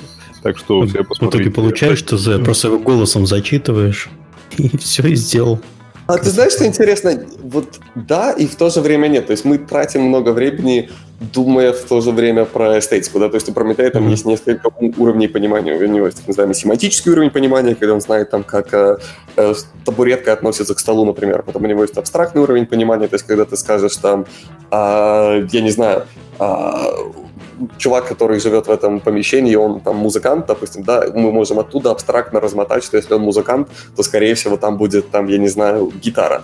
То есть вот, вот эта вот непрям, непрямая связь, э, такая, знаешь, абстрактная связь, тоже очень интересно. То есть ты можешь, допустим, сказать, найди мне все мягкие поверхности там в этой сцене и там посади туда персонажей, например, и Прометей это сделать. Вот, то есть э, возможность мыслить абстрактно очень интересно. И после этого у нас есть возможность мыслить эстетически. То есть ты можешь попросить Прометея именно посмотреть на твой текущий кадр, сказать тебе, окей, какая у тебя цветовая композиция, где у тебя твои фокальные, э, как по-русски, focal points, то есть места, куда при, притягивается глаз зрителя, а, и, собственно, можешь как бы с ним обсудить, почему это происходит, да, где, где тебе надо подправить композицию, почему люди смотрят в правый угол, а не в левый угол, вот. И, и все это э, почему важно? Потому что ты говоришь, что э, да, барьер ко входу снижается с точки зрения скучных технических вещей, но работа художника, самая сложная ее часть, на самом деле, это не в том, чтобы двигать э, объекты туда-сюда, потому что, э, ну, это занимает много времени, но самая сложная и важная часть — это принимать творческие решения о том, как это будет выглядеть. То есть э, в целом э, из, из того, как я смог это прорезюмировать за очень долгие годы, да, это то, что вот этот процесс э, построения арта, процесс построения виртуальных окружений, это процесс э, присвоения смысла. То есть, допустим, когда мы строим там, опять же, давай будем говорить про апартаменты, потому что так немножко проще их привязать к персонажам, но или, знаешь, нет, давай возьмем пример из Uncharted 4, потому что будет чуть более наглядно. Там есть сцена, когда Дрейк просыпается на острове после дождя, он типа там э, потерял Сэма. Э, в общем, это самая его такой, знаешь, ни, низкая его точка с точки зрения сценария. И нам все эти идеи надо было передать с точки зрения арта. То есть решение сделать дождь приходит оттуда, от того, что мы рассказываем историю. Да? Те цвета, какие мы выбираем, приходят тоже оттуда. Нам надо сделать так, чтобы тебе было визуально холодно, нам надо сделать так, чтобы тебе было визуально некомфортно и страшно. Поэтому будет темно, будет много холодных цветов, будет много холодных оттенков. Потом оттуда, когда мы думаем, какие у нас будут растения, да, как это будет выглядеть в этой локации, мы из всей нашей библиотеки выкидываем все круглые пушистые растения, и у нас остаются только угловатые, острые растения, которые постоянно создают у тебя ощущение того, что тебе страшно к чему-то прикоснуться. И вот, вот, вот эти вот все идеи, то есть какие у нас будут камни, они будут, знаешь, а, побитые, а, угловатые все, то есть не, не полированные и так далее. И вот и когда ты говоришь про эти композиции, какие у тебя будут композиции, не знаю, там острые сталактиты, э, сталагмиты со всех сторон, вот эти вот творческие решения, они в итоге создают ту атмосферу и те ощущения, которые есть у твоей аудитории. И вот и те же потрясающие художники, с которыми мне посчастливилось поработать на Naughty самое ценное из того, что они делают каждый день, это они смотрят вот на эту локацию, и они находят миллион способов передать вот эту вот историю через свой через свой арт. Они говорят, ой, вот в этой сцене там ты встречаешься вот с этим персонажем, и он всегда вот в такой-то рубашке с таким-то узором. Если я возьму такой же узор и немножко его подредактирую, но поставлю его на обои в комнате до того, как ты его встретишь, то подсознательно у тебя начнет откладываться, что это помещение, это, это пространство как-то с ним связано, вплоть до таких деталей. И самая хорошая, самая хорошая кинематография, самые хорошие, то есть там фильмы, игры, комиксы, любой, любой визуальный любое визуальное искусство, оно сводится к этому. То, что вот то, как мы присваиваем вот, вот ту атмосферу и то намерение, историю, которую мы хотим передать, каждой детали нашего мира. И когда люди начинают на этом фокусироваться, и их арт становится намного лучше. И сейчас у многих людей даже нет возможности об этом толком подумать, потому что они слишком заняты тем, что у них там, не знаю, карты нормали, повсюду вылезают шваби, потому что их там э, этот самый тан тангенсное пространство в движке отличается от того, где они запекают ее там в каком-нибудь Substance Painter. Вот. И, и, и в этом беда. То, что да, это упрощает барьер ко входу, но что это делает, это понижает самый нижний уровень. И в английском есть очень хорошая поговорка о том, что, сейчас попытаюсь перевести, о том, что типа а, твою дивизию, а, типа прилив поднимает все, все лодки. В том смысле, mm-hmm. что то есть, когда вот этот вот базовый уровень поднимается для всех, это значит, что те художники, которые на самом деле тратили времени на то, чтобы заучивать то, как лучше генерировать карты нормали, да, или там какой-нибудь, а, не знаю, там конкретный пакет инструментария, думали именно про художественную теорию о том, как делать визуальные пространства, которые, а, как это, заманивают, восхищают и прельщают, они внезапно обнаружат, что у них есть возможность быть в этом намного эффективнее. То, что те люди, которые сейчас делают здорово, с таким инструментарием сделают так, что у всех просто глаза повываливаются. И мы очень хотим быть э, как-то те, тем инструментом, который, который им в этом поможет. Да, ну вы ящик Пандоры, конечно, открыли. Теперь программисты захотят то же самое подкастеры. Миша тоже хочет, может быть, зайти в Дискорд, сказать, запиши мне подкаст на тему там какую-то издательство. И он ему раз готовый, все, Миша. А, ты знаешь, это чуть-чуть проще, чем кажется. Я не, не так давно э, встречался с ребятами из, из OpenAI, э, который вот это вот и, и Илона Масковская стартап, который занимается AI, и у них было э, исследование, они делали на тему создания искусственного интеллекта, который может продлять э, текст э, в стиле и на тему, которую ты ему даешь. Они ему, ему дают там 2-3 предложения о чем-то, и он просто дальше выдумывает тебе еще 10 параграфов, а я не знаю, там о построении бурильных башен в Балтийском море. Вот. И, они прикольно, они его сделали Slack, э, Slack-ботом, и мы просто с его мобильника сидели э, дальше отсылали ему там поэзию всякую, смотрели, как, как он обратно пытается рифмовать. И ты знаешь, две из трех попыток он облажался, но на третьей он реально выдал такую очень даже э, более или менее связанную, логичную и эстетичную поэзию, что я, я лично был впечатлен. Так что это не так далеко, как кажется. Ну да. Это GPT-2, вот эта моделька, которую они обучали, там, OpenAI, они как-то... Я вот что не понял, только они сначала ее, помните, наверное, все, когда был ряд э, артиклов, написанные вот этим ну. AI, и все там бегали такие, о боже, лишь бы только это не ушло э, всем в пользование, лишь бы только люди не начали fake news с помощью этого делать. Это OpenAI так сказали. И прошло полгода, и они релизнули GPT-2, чтобы каждый мог пользоваться. И я так и не понял, что, ну, то есть, почему поменялось их отношение к этому, но он, конечно, фантастические вещи генерирует, да. Слушай, а на самом деле боялись же не статей, боялись же, что его будут использовать для, на выборах э, mm. как... А как? Ну как, очень просто у тебя сейчас э, есть AI для генерации лиц, и у тебя есть AI для генерации комментов, условно Так. говоря. Ты ему говоришь, э, хочу за Берни Сандерса, несколько вариантов, и у тебя миллион комментов под постом Джо Байдена от э, фанатов э, Берни Сандерса, которые говорят всякую херню, например. Я И- понял. А, ну, я, я- Окей, окей. Прикольно. Да, а- а- Андрей, а правильно получается, что вот та наша проблема, которую мы до этого обсуждали, что э, в начале проекта надо было расставлять 100 елок на локацию, а в конце 100 тысяч, и 100 тысяч уже вручную ну, тулза не может расставить, она очень долго тупит, и художник плюет и идет руками расставлять. С помощью э, искусственного интеллекта а, он, видимо, где-то в облаке, оно, вне зависимости от количества елок, всегда занимает, условно говоря, 3 секунды. А, да ты знаешь, оно немножко по-другому в этом смысле работает. А, сейчас не всегда занимает 3 секунды, но концептуально почему это отличается и почему это важно, и опять же, почему нам это важно как компании, потому что вот эти вот все решения, о которых мы говорим сейчас, которые процедурные, они все завязаны на каком-то количестве инженеров, которые будут сидеть их писать и потом дадут художникам три слайдера, а, чтобы с ними работать. Да? И это для нас была проблема, которую мы хотели решить, потому что а, концептуально и, и что интересно, мы настолько все привыкли, да, что человек с решениями, человек, который знает, как программировать, ты к нему приходишь, говоришь свою проблему, он понимает ее, как правило, на не самом глубоком уровне, и, как правило, ты не можешь ее объяснить на самом глубоком уровне, потому что если ты ее понимаешь, опыт у людей с тем, чтобы объяснять, как это работает, намного меньше, чем с тем, чтобы пользоваться этими знаниями.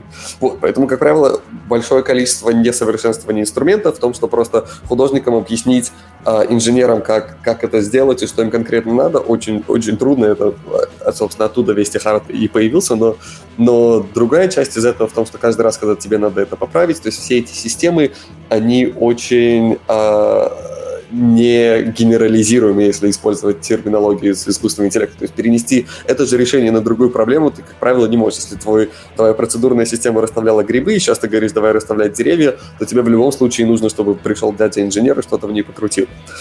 Вот. И, и, собственно, почему это важно? Потому что как, как следующий этап, который наиболее важен в этом процессе, это для начала нам надо было построить процесс, в котором художники сами могут программировать свои инструменты, которые улучшают их процесс без, э, без какого-то посредника. Собственно, и в этом смысле очень хороший искусственный интеллект, потому что, э, по сути, все художники, которые просто строят виртуальные пространства и демонстрируют примеры Прометея, они, по сути, его программируют, чтобы делать ровно так, как им нравится и то, что им нужно. И вот, вот эта вот первая часть, она значительно упрощает вот эту вот проблему, когда мы говорим, что э, потребности меняются от, э, от начала проекта к концу, потому что даже если это там не от одной тысячи к ста тысячам, а мы думали, как часто случается в играх, что мы строим одну игру, оказалось, что мы строим другую игру, весь инструментарий переделывать времени нет. Вот, поэтому вот эта вот возможность художникам просто показать контент в процессе работы, сделать одну-две вещи вручную, а дальше искусственный интеллект подхватывает и начинает за тобой это делать, значительно помогает решить эту проблему. Но и даже в следующем, да, то есть если твоя там система построения там 10 тысяч э, деревьев была слишком, слишком медленная, потому что у тебя есть деревья, вокруг деревьев есть э, там трава, кусты и так далее, то опять же, да, с Прометеем ты можешь работать на разных уровнях абстракции. То есть ты можешь сказать, окей, построим не лес, но типа давай не заморачивайся там со всеми травинками, там булыжниками и так далее, убедимся, что там все хорошо. Если там все хорошо, давай начнем уже, окей, теперь типа давай ковром застилай все остальные детали и так далее. То есть ты можешь эту проблему разбить на более, а, как это, управляемые куски, вот, которые по- позволят тебе тоже быстрее со всем этим работать. И да, то есть сейчас, по крайней мере, для нас построить там, а, не знаю, у нас, то есть Прометей строит лес, и больше времени мы скорее ждем, чтобы Unreal просто закэшил, например, объекты, но когда он, не, допустим, представим, что объекты все уже в памяти, в принципе, мы тебе можем построить такой там, не знаю, 200 на 200 метров леса там за, за 5 секунд. То есть, да, он, он, он еще и значительно быстрее. Класс. А он считает у меня все на компьютере или у вас в сервере? А, Там есть части, которые локально происходят, и части, которые в сервере. То есть у нас главный, главный пункт — это не говорить людям, как надо работать. В смысле, что мы встречаем тебя где ты есть. Есть, есть компании, которые, опять же, большие AAA-студии, с которыми мы работаем, у них есть очень много интересных вопросов по поводу того, когда их данные отправляются в, в облако. Вот, поэтому все, что можно локально, мы делаем локально, что не можно локально, мы делаем в облаке, но большая часть происходит локально. Да, магия. Магия будущего, конечно. А сколько вам потребовалось времени, чтобы вот эта первая версия, самая-самая, а, вы ее сами попробовали, сказали, да, мы, мы сможем это сделать. То есть это, это, это работает так, как мы себе представляли. Ты знаешь, интересно, оно каждый у нас э, с, с командой, и мне реально очень везет работать с потрясающими людьми над, над этим. Но у нас э, раз в неделю есть такой тимбилдинг, но это, знаешь, как тимбилдинг с точки зрения, что мы все вместе командой строим с Прометеем что-нибудь. Вот. И, и чуть ли не каждую неделю мы что-то построим, и такие типа, блин, как... Э, самый, наверное, популяр, популярный комментарий это я не понимаю, как в 2020-м люди до сих пор живут без этого, знаешь, то есть вот, вот в таком что, что очень смешно и интересно. Но ты знаешь, таких моментов очень много, а, потому что когда ты начинаешь копаться в этом направлении, ты начинаешь, ты начинаешь получать ответы на вопросы, которые ты даже не знал, что у тебя есть. И это самое интересное. И, и в этом смысле искусственный интеллект, по большому счету, знаешь, как э, э, дисциплина, выросшая из статистики, э, очень сильно этому способствует. И статистика, это, знаешь, наука давания тебе ответов на вопросы, которые ты не знал, что у тебя есть, и искусственный интеллект в этом смысле, и работа над ним помогают. И, опять же, мне кажется, почему то, что мы делаем, полезно в первую очередь, и как это, э, ну, по крайней мере, почему я себя очень хорошо чувствую, исходя из того, что мы делаем, это потому что у нас всегда фокус на user experience. То есть мы всегда в конечном счете опираемся не на знание искусственного интеллекта, а на знание работы процесса художников. И там, знаешь, э, я смотрю на всякие там процедурные технические штуки, которые строят там, э, не знаю, ишники, ребята там с докторскими степенями. Я вижу, как они решают все эти огромные проблемы или пытаются их решать, в то время как Прометей делает самые маленькие вещи намного проще для художника. Как пример, да, то есть, допустим, представь, что у тебя там апартаменты, у тебя там телевизор, на телевизоре там стоит какой-нибудь там этот не знаю, саунд-панелька там для звука, да, а, вот на этой подставке для, для телевизора там всякие вазочки, сбоку от нее книжка, Э, не книжка, а книжная полка, на книжной полке еще миллион всяких объектов. И вот, допустим, с Прометеем ты просто можешь сказать, окей, мне надо сейчас отмасштабировать вот эту полку, да, Прометей тебе выскакивает такой слайдер, ты двигаешь этот слайдер, чтобы сделать просто вот эту вот подставку, да, под, под телевизором больше. Все объекты, которые стояли на этой полке, автоматически передвигаются и просто вот становятся, где они должны стоять. Все объекты, которые были сбоку, неподалеку, где эта книжная полка сбоку от твоей телевизионной полки, сама начинает отодвигаться в сторону, и все объекты, которые на ней стояли, плавно с ней передвигаются и сохраняет вот эту композицию. И вот мы можем это сделать, потому что Прометей может посмотреть на твою сцену и понять логически и семантически, как все эти объекты относятся друг с другом, но мы даже, то есть мы не столько заморачиваемся там, да, типа, построй мне там Германию, мы еще и заморачиваемся о том, чтобы вот каждый минимальный момент твоего user experience был ровно тем, что ты хочешь. Твое творческое намерение в этом конкретном моменте сделать поставку под телевизор больше. И, как правило, большинство художников потратят на это там 3 секунды, чтобы ее отмасштабировать, потом потратят еще 5 минут, чтобы взять каждый объект, подвинуть его теперь обратно на эту полку в том, в том месте, где они должны были быть, перетасовать все объекты, которые теперь сталкиваются или как-то проникают в, эту, в эту полку нового масштаба и так далее. И вот решать вот эти все минимальные проблемы для нас тоже очень, очень важно, потому что нам, нам хочется и нам важно, чтобы художники фокусировались на важных творческих вещах, а все эти скучные детали были автоматически за них решены. А я вот все еще не могу понять, в каком виде э, получается э, э, финальное качество. Mm? Финальное качество продукта, выдаваемого системой. То есть, что, он выдает, что он выдает? Или... А, да, вот он, он выдает, допустим, сцену, а вот э, сколько времени нужно на ее доводку, ну, именно чтобы придать ее, ей уникальность. Я немножко а... объясню. Вот, например, в фильмах очень часто мы, э, особенно в голливудских, встречаем, например, когда показывают что-нибудь про Россию, не знаю, там большая клавиатура, на которой смешно, смешно э, кириллицы написаны буквы, или там паспорт э, из того же Борна, где вот у него имя Фома, и там что-то непонятный набор букв. А, потому что это было ну, понятно, что люди делали э, задачей показать среднеамериканскому зрителю, что вот, да, вот это вот что-то из, э, из России. Вот ты посмотрел на это, а вот люди, которые живут в этой стране, они вот этого не, не, не совсем э, понимают, это происходит. То есть вот такие вот ошибки, ты просто упоминал Японию, что вот я хочу вот это, скажем, в японском стиле.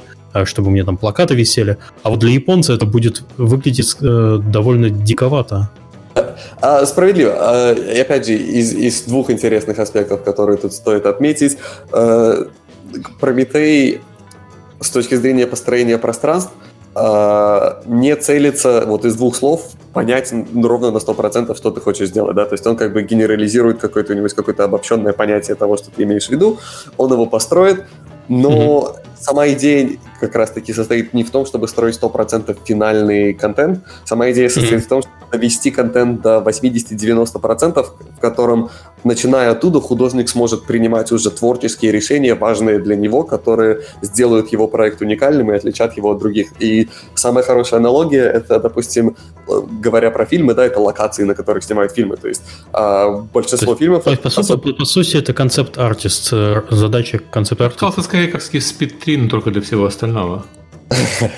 А, и, и, и, и то, и то более или менее актуально, но смотри, что интересно, да, то есть, э, допустим, ты говоришь, э, не знаю, построй мне кофешоп, да, и он говорит, о, я вот там видел столько-то кофешопов, и это примерно как ты вот там, не знаю, снимаешь там какой-нибудь индивидуальный фильм, ты там Кевин Смит, снимаешь «Клерков 4», не знаю, и вот ты говоришь, давайте типа снимать вот в этом вот кофешопе, ты приходишь в этот кофешоп, потом говоришь, окей, кофешоп клевый, но у меня вот, вот другой логотип для моей этой кофе-компании, э, я хочу там, я не знаю, чтобы висели там красные драматические шторы для, для освещения, и то есть ты берешь вот это вот пространство, которое может подходить для всех, и ты делаешь его своим. И то есть вот наша идея mm-hmm. именно вот, вот в том, чтобы дать тебе вот эту вот основу для всего на свете. Это пункт номер один, но пункт номер два, который очень интересный, это то, что э, все люди, которые работают в Прометее, могут его учить. То есть в этом принципе он работает а, очень близко к Википедии. Каждый человек, которому что-то интересно или важно, может сказать, окей, вот я тебе наделал примеров, там, как э, выглядят, я не знаю, а, замки в Японии в 17 веке. Ну, запомни это. И все, Прометей это запоминает, и потом любой другой человек на свете, который хочет это построить, может пользоваться вот этими знаниями для того, чтобы это сделать. И то есть со временем, чем больше людей более специфически углубляются в их какие-то конкретные а, вот эти вот э, как-то сабсеты, как это по-русски. А компании да. не против, что используются их данные и шарятся между вот. другими компаниями? Таки, такие, вопросы, такие вопросы возникают очень часто, и у нас что очень интересно с Прометеем, опять же, большая часть этого всего, это то, что мы как это включили туда я пытаюсь обойти тактичные технические вопросы. Мы включили туда интересные технические инновации, которые позволяют нам анонимизировать данные безопасно до такой степени, что никто никогда не может повторить а, чей-то художественный визуальный стиль. То есть ты не можешь сказать, там, сделай мне игру mm-hmm. там, в такой-то студии, но в то же время все при этом могут получать э, как это, пользу от использования знаний друг друга. То есть оно очень сильно обобщено, и, в принципе, с искусственным интеллектом это не, не, не так трудно представить, да, то есть работа искусственного интеллекта в том, чтобы обобщать. Вот, поэтому, когда у тебя есть там миллион дата-поинтов, и какая-то там студия вкидывает туда там свою тысячу, например, то это сильно не влияет, скажем так. То есть это невозможно оттуда выделить как-то их конкретные данные. Не, ну, искусственный а... интеллект, кстати, у него уже бывают накладки, когда тебе просто выдает кусок чужой работы, даже когда ты учил э, искусственный интеллект на примере. Ну, это по сути как, э, да. как level ну, это... который работает одновременно на 10 компаний, ну или там 100 компаний одновременно. Это и, и, и что еще... Бывает. Да. Но опять же, смотри, что еще интересно, Прометей никаким образом не берет твой контент в том смысле, что твои модельки, твоя, твои текстуры, все это всегда остается со студиями, это никоим образом и ни, никаким образом мы его даже не видим, и это, собственно, то есть это для нас тоже очень важно поддерживать как это конфиденциальность и анонимность данных наших клиентов, но те данные, которые он использует для обучения, это абстрактные э, лейблы, то есть абстрактные э, описания объектов и их э, положение в пространстве относительно друг друга.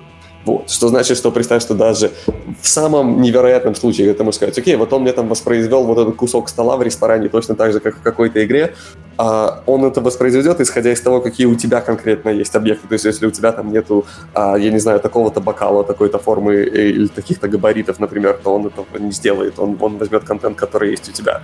Поэтому вот эта вот комбинация того, что оно все обобщено и, и к твоему контенту напрямую не имеет отношения, и то, что на лету он принимает решения, которые еще и связаны с тем контентом, который есть у людей локально, это даже вот в той ситуации, которой ты говоришь, что где-то какой-то кусочек можешь проскочить, он это сделает все равно так, что визуально ты никогда не сможешь это соотнести с тем, что ты это где-то видел. Мне mm-hmm. кажется, это вопрос скорее, вопрос э, скорее юридический, потому что с точки зрения игрока ему это не важно. Если мы посмотрим, вот ты, ты говоришь, ты в Лос-Анджелесе сейчас живешь, Лос-Анджелес был в кино миллионы раз, и одна и та же улица могла быть э, совершенно э, разными местами представлены в кино. И есть, ну, если ездил в кинопарке, там Universal и так далее, ты видел, что там у них есть улица, эта улица, она Нью-Йорк, а это же улица на Чикаго, это улица Детройт, она была в Спайдермене, она была... Э, да, и никого из зрителей это совершенно не волнует, потому что это декорации. Да? Правильно?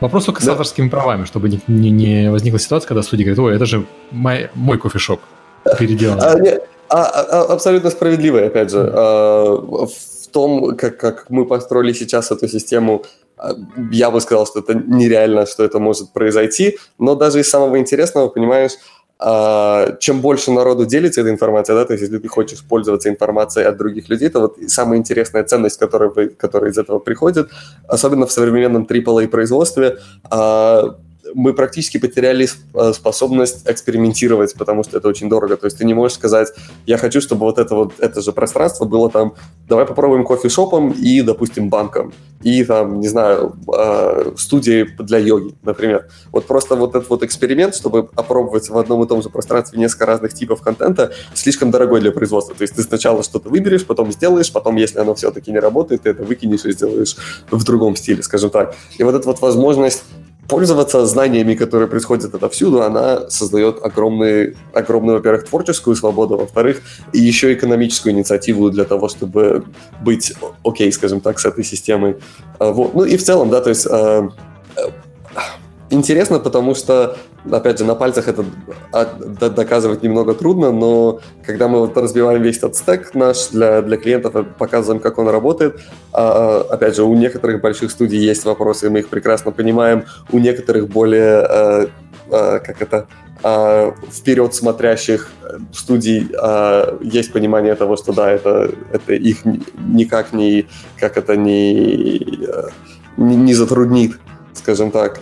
А, и даже после этого, что важно тут, то, что ценность от этого процесса для производства может из- измеряться там, да, да, не знаю, допустим, художники, которые сейчас работают над некоторыми AAA-проектами, э, с Прометеем говорят, что они стали быстрее там в два раза, например. Два раза на, допустим, производство environment на, на проекте, который стоит, э, допустим, 100 миллионов долларов, да, это, ну, допустим, там 15 миллионов долларов сэкономлено примерно mm-hmm. для производства. И когда ты начинаешь взвешивать, даже в самом каком-то апокалиптическом случае, который не произойдет с Прометеем, но даже учитывая, что у людей есть нерациональный страх искусственного интеллекта и то, что он а, заберет все их знания, тот факт, что где-то может повториться, да, вот эта Чикагская улица, там и быть немного похожей, хотя она будет сделана абсолютно другими ассетами, а, и, и тот факт, что ты можешь на производстве сэкономить 15 миллионов долларов, они начинают немножко вот эту вот а, эту беседу перевешивать в рациональную сторону того, что нам надо ускорять и помогать художникам, художником, и что вот эта вот совместная кооперация и осознание того, что мы все сделали одно и то же миллион раз, а, в играх, фильмах, и то, что какие-то вещи, они, в принципе, являются, а, как это, глобальными знаниями, да, то есть то, как, как, как выглядит кофешоп, лого, не лого, а лобби в банке и так далее. То есть это не, не твой художник придумал, да, который там где-то в твоей студии, он открыл референс, посмотрел на фотографии из Гугла, повторил их, засунул в игру, и ровно то же самое сделали в 20 других разных местах. И потом то, что опять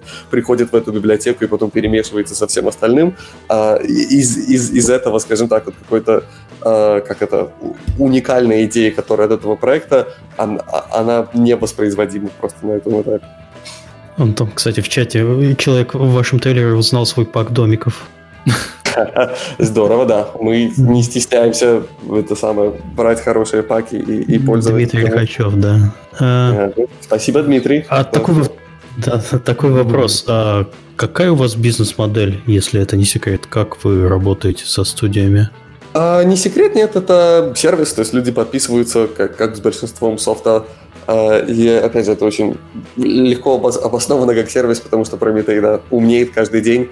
То есть, не говоря уже о том, что мы кучу апдейтов выпускаем постоянно. А когда просто даже мы внутри компании а, добавляем какой-то контент, тренируем его на новых, а, на новых типах а, окружений, а, он автоматически становится умнее для всех остальных.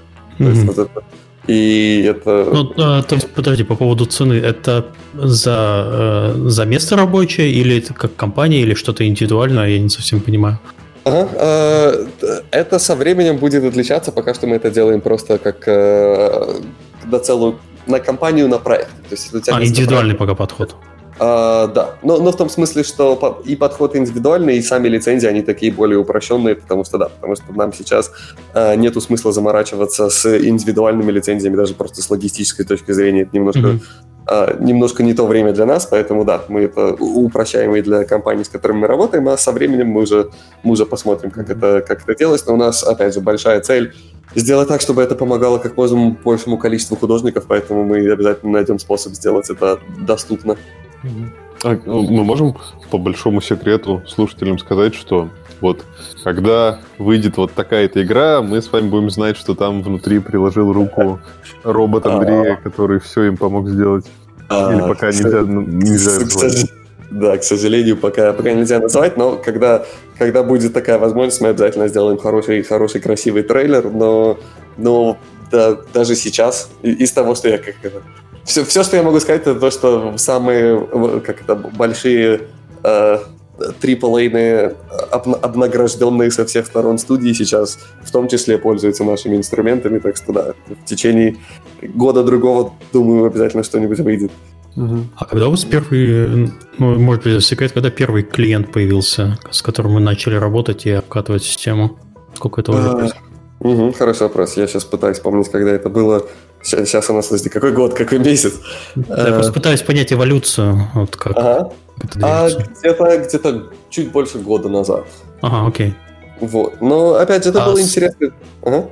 А сам ты как за этот год оцениваешь, как сильно клиент повлиял на то, что вы делаете? Потому что обычно, когда, ну, я четко себе представляю любой стартап, который э, сначала э, варится свои идеи, выводит ее на рынок, а потом рынок ему говорит, знаешь, а вот как бы ты здесь хорошо все сделал, но мне нужно вот это.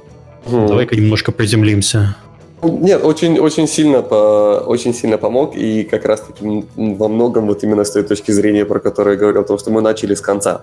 В смысле, что типа мы, мы построили систему, которая там, типа, окей, а, из голоса построить тебе все, что нужно на свете, а, вот, а потом немножко это откатить к тому, как, как этим людям, а, как этим пользоваться людям в производстве каждый день. Однозначно было очень много потрясающего фидбэка. Да, да и в целом, ты знаешь, то есть мы объездили весь мир там от, от, от, Токио до Кракова, делая, делая демы, общаясь с разработчиками. И даже mm, то, как мы... Краков. Какие AAA в Кракове делают? Я даже не знаю. Там полно. Там, да, там Infinity Ward одна из. Это, была, это была шутка. Ладно, для слушателей. Ладно. Кстати, в Кракове есть Infinity Ward. Это я на всякий случай рассказываю, если вдруг кто-то не в курсе. А, вот, но именно и, и идея в том, чтобы максимально учиться у, у, студии, смотреть то, как им надо работать. Вот. Наши имплементации, когда мы их делаем, мы тоже, знаешь, мы не перекидываем софт через забор, а мы приезжаем на, как это, он-сайт, мы, типа, работаем прямо в офисе с ребятами там пару недель, mm-hmm. а, все полируем, общаемся, убеждаемся в том, что все сделано так, как им надо, и в целом еще, знаешь, втихаря я отхожу, как этот, как контрабандист такой, знаешь, прихожу в арт-отделы в разных студиях, такой, пс, ребят, что вам еще надо, типа, из tech art'а, пока мы тут плаще так от, отпахиваешь в плаще, там у тебя висит Promethean AI. А, я просто, просто по разговору сначала можно было понять, потому что ты пытался решить проблему, поработав в Naughty Dog много лет. И сначала вот у тебя, скорее всего, пайплайн был заточен под решение конкретных проблем именно вот этой студии. И знаешь, что интересно и что важно, Прометей работает с любым софтом. То есть вот это вот решение и эта возможность, то есть а, никто в как это, никто в, в технологическом пространстве не делает инструменты для всех сразу. В том смысле, что а, которые подключаются к любому движку, к любому 3D-редактору, потому что это звучит абсолютно как сумасшествие. Вот. А, но у нас есть много опыта в этом смысле, и мы, собственно, построили такую имплементацию, которая даже в кастомный движок очень легко вставляется там за, за пару дней, и, и все, и он работает для всех одинаково. То есть с нашей точки зрения большое количество инженерных усилий потрачено на то, чтобы ты мог написать код один раз, и он у тебя точно так же работает в 3D Max, в Maya, в Unreal, в любом кастомном движке. И опять же, почему это было важно? Потому что если ты посмотришь на, на ценности, когда я говорю ценности, имею в виду количество экономии, то там практически делается кастомных технологий. То есть у должны быть у них очень вот, вот этого рынка и, и большинство people производят всегда так на движках, помочь, потому что опять же, подключаться к этим кастомным технологиям и делать технологии, которые может это сделать, это очень сложно, и в то же время ребятам там, которые сидят, не знаю, в, то, в тех же там Naughty Dog'ах и, и Гириллах и так далее, надо писать каждому свою версию одинаковых инструментов, которые, которые можно было бы поделиться, возможно, если бы у них не было своих кастомных движков, которые все это интегрировалось. Вот, поэтому э, там, те, те же ребята в Infinity Ward, которые сидят делают Call of Duty и так далее, то есть все большие AAA производства, они завязаны на этих кастомных технологиях и быть где им надо для них. И вот же, да, вот это наша мантра о том, что мы не говорим тебе, как работать, мы встречаем тебя там, где ты есть. Вот где ты находишься, ты просто запускаешь в один день свой редактор, у тебя появляется кнопочка с Прометеем, и все, и оно работает. Знаешь, в таком духе mm-hmm. это было очень, очень важно. И вот общаясь с целой кучей разных студий, глядя о, том, как у них настроен этот э, процесс, пайплайн, как, как, как у них построены движки, это очень сильно проинформировало еще и вот эту часть. Я сделал так, чтобы Прометей мог работать с по-настоящему с любым 3D-редактором, с кастомным движком, и там через какой-нибудь там пол полудохлый VPN, который сейчас очень актуально. Вот, поэтому все это, все это было чрезвычайно интересно, чрезвычайно важно.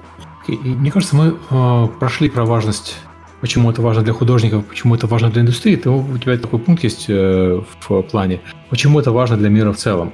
Я смотрел на ваш ролик, где у вас студенты из Ганы, по-моему, делали уровни, ну, не совсем уровни, да, архитектурной модели mm-hmm. комнат э, в игре. Вот можешь сказать, почему ты думаешь, что это такой инструментарий важен для кого-то за пределами игровой индустрии? А, абсолютно. Мы, кстати, работаем. Один из наших клиентов, одна из самых больших компаний на свете, которая не в игровой индустрии, которая производит огромную кучу виртуальных пространств. К сожалению, не могу их назвать. Вот, но виртуальные пространства, они есть повсюду. Есть кино, виртуальное производство кино, само собой, большой аспект. Но и кроме этого, э, э, эти самые э, индустрия архитектурной визуализации и, в принципе, визуализации в целом это, по сути, построение пространств целыми днями. Э, вот, поэтому там, там есть огромное применение. Дальше если мы говорим строго, знаешь, следующий шаг, ну или текущий шаг для нас. А, вот, но даже начиная оттуда, что интересно, а, любое виртуальное или даже AR, да, то есть агументированное, дополненное а, а, будущее напрямую завязано на построении контента. То есть, мне кажется, то, за что не очень многие люди, скажем так, хвалят социальные сети, что мне кажется очень важно, это не, не вот эти все, а, как это, а, социальный аспект очень важен, само собой. Мне кажется, самое важное, что они сделали, это они превратили каждого человека в интернете из э, потребителя контента в создателя контента. То есть, если ты возьмешь YouTube, если ты возьмешь Facebook, это самый простой способ на свете э, иметь страницу, иметь аудиторию, делиться контентом. Вот. И для того, чтобы иметь по-настоящему социальное будущее, которое будет в виртуальной реальности, нам абсолютно фундаментально точно так же нужно, чтобы каждый человек мог строить виртуальный контент. А, и ты знаешь, мне вообще, кажется... Это... Кон- вообще контент на самом деле очень сильно эволюционировал с тех пор, когда интернет пошел в массы. Вначале uh-huh. что было? Все делали себе домашние странички. Да. Делали домашние странички, сейчас это кладбище домашних страничек. Потом все пошли делать э, себе блоги. Потом появились социальные сети появился YouTube. То есть контент, он, а, а подкасты еще, он тоже есть, тоже будет потом кладбище подкастов лет через 20. А, в, как, как ты думаешь, в какой момент вот технология, которую вот э, вы делаете, она пойдет в, в массу, что простой человек, а, просто вспомните YouTube 15 лет назад, его тогда еще, по сути, не существовало.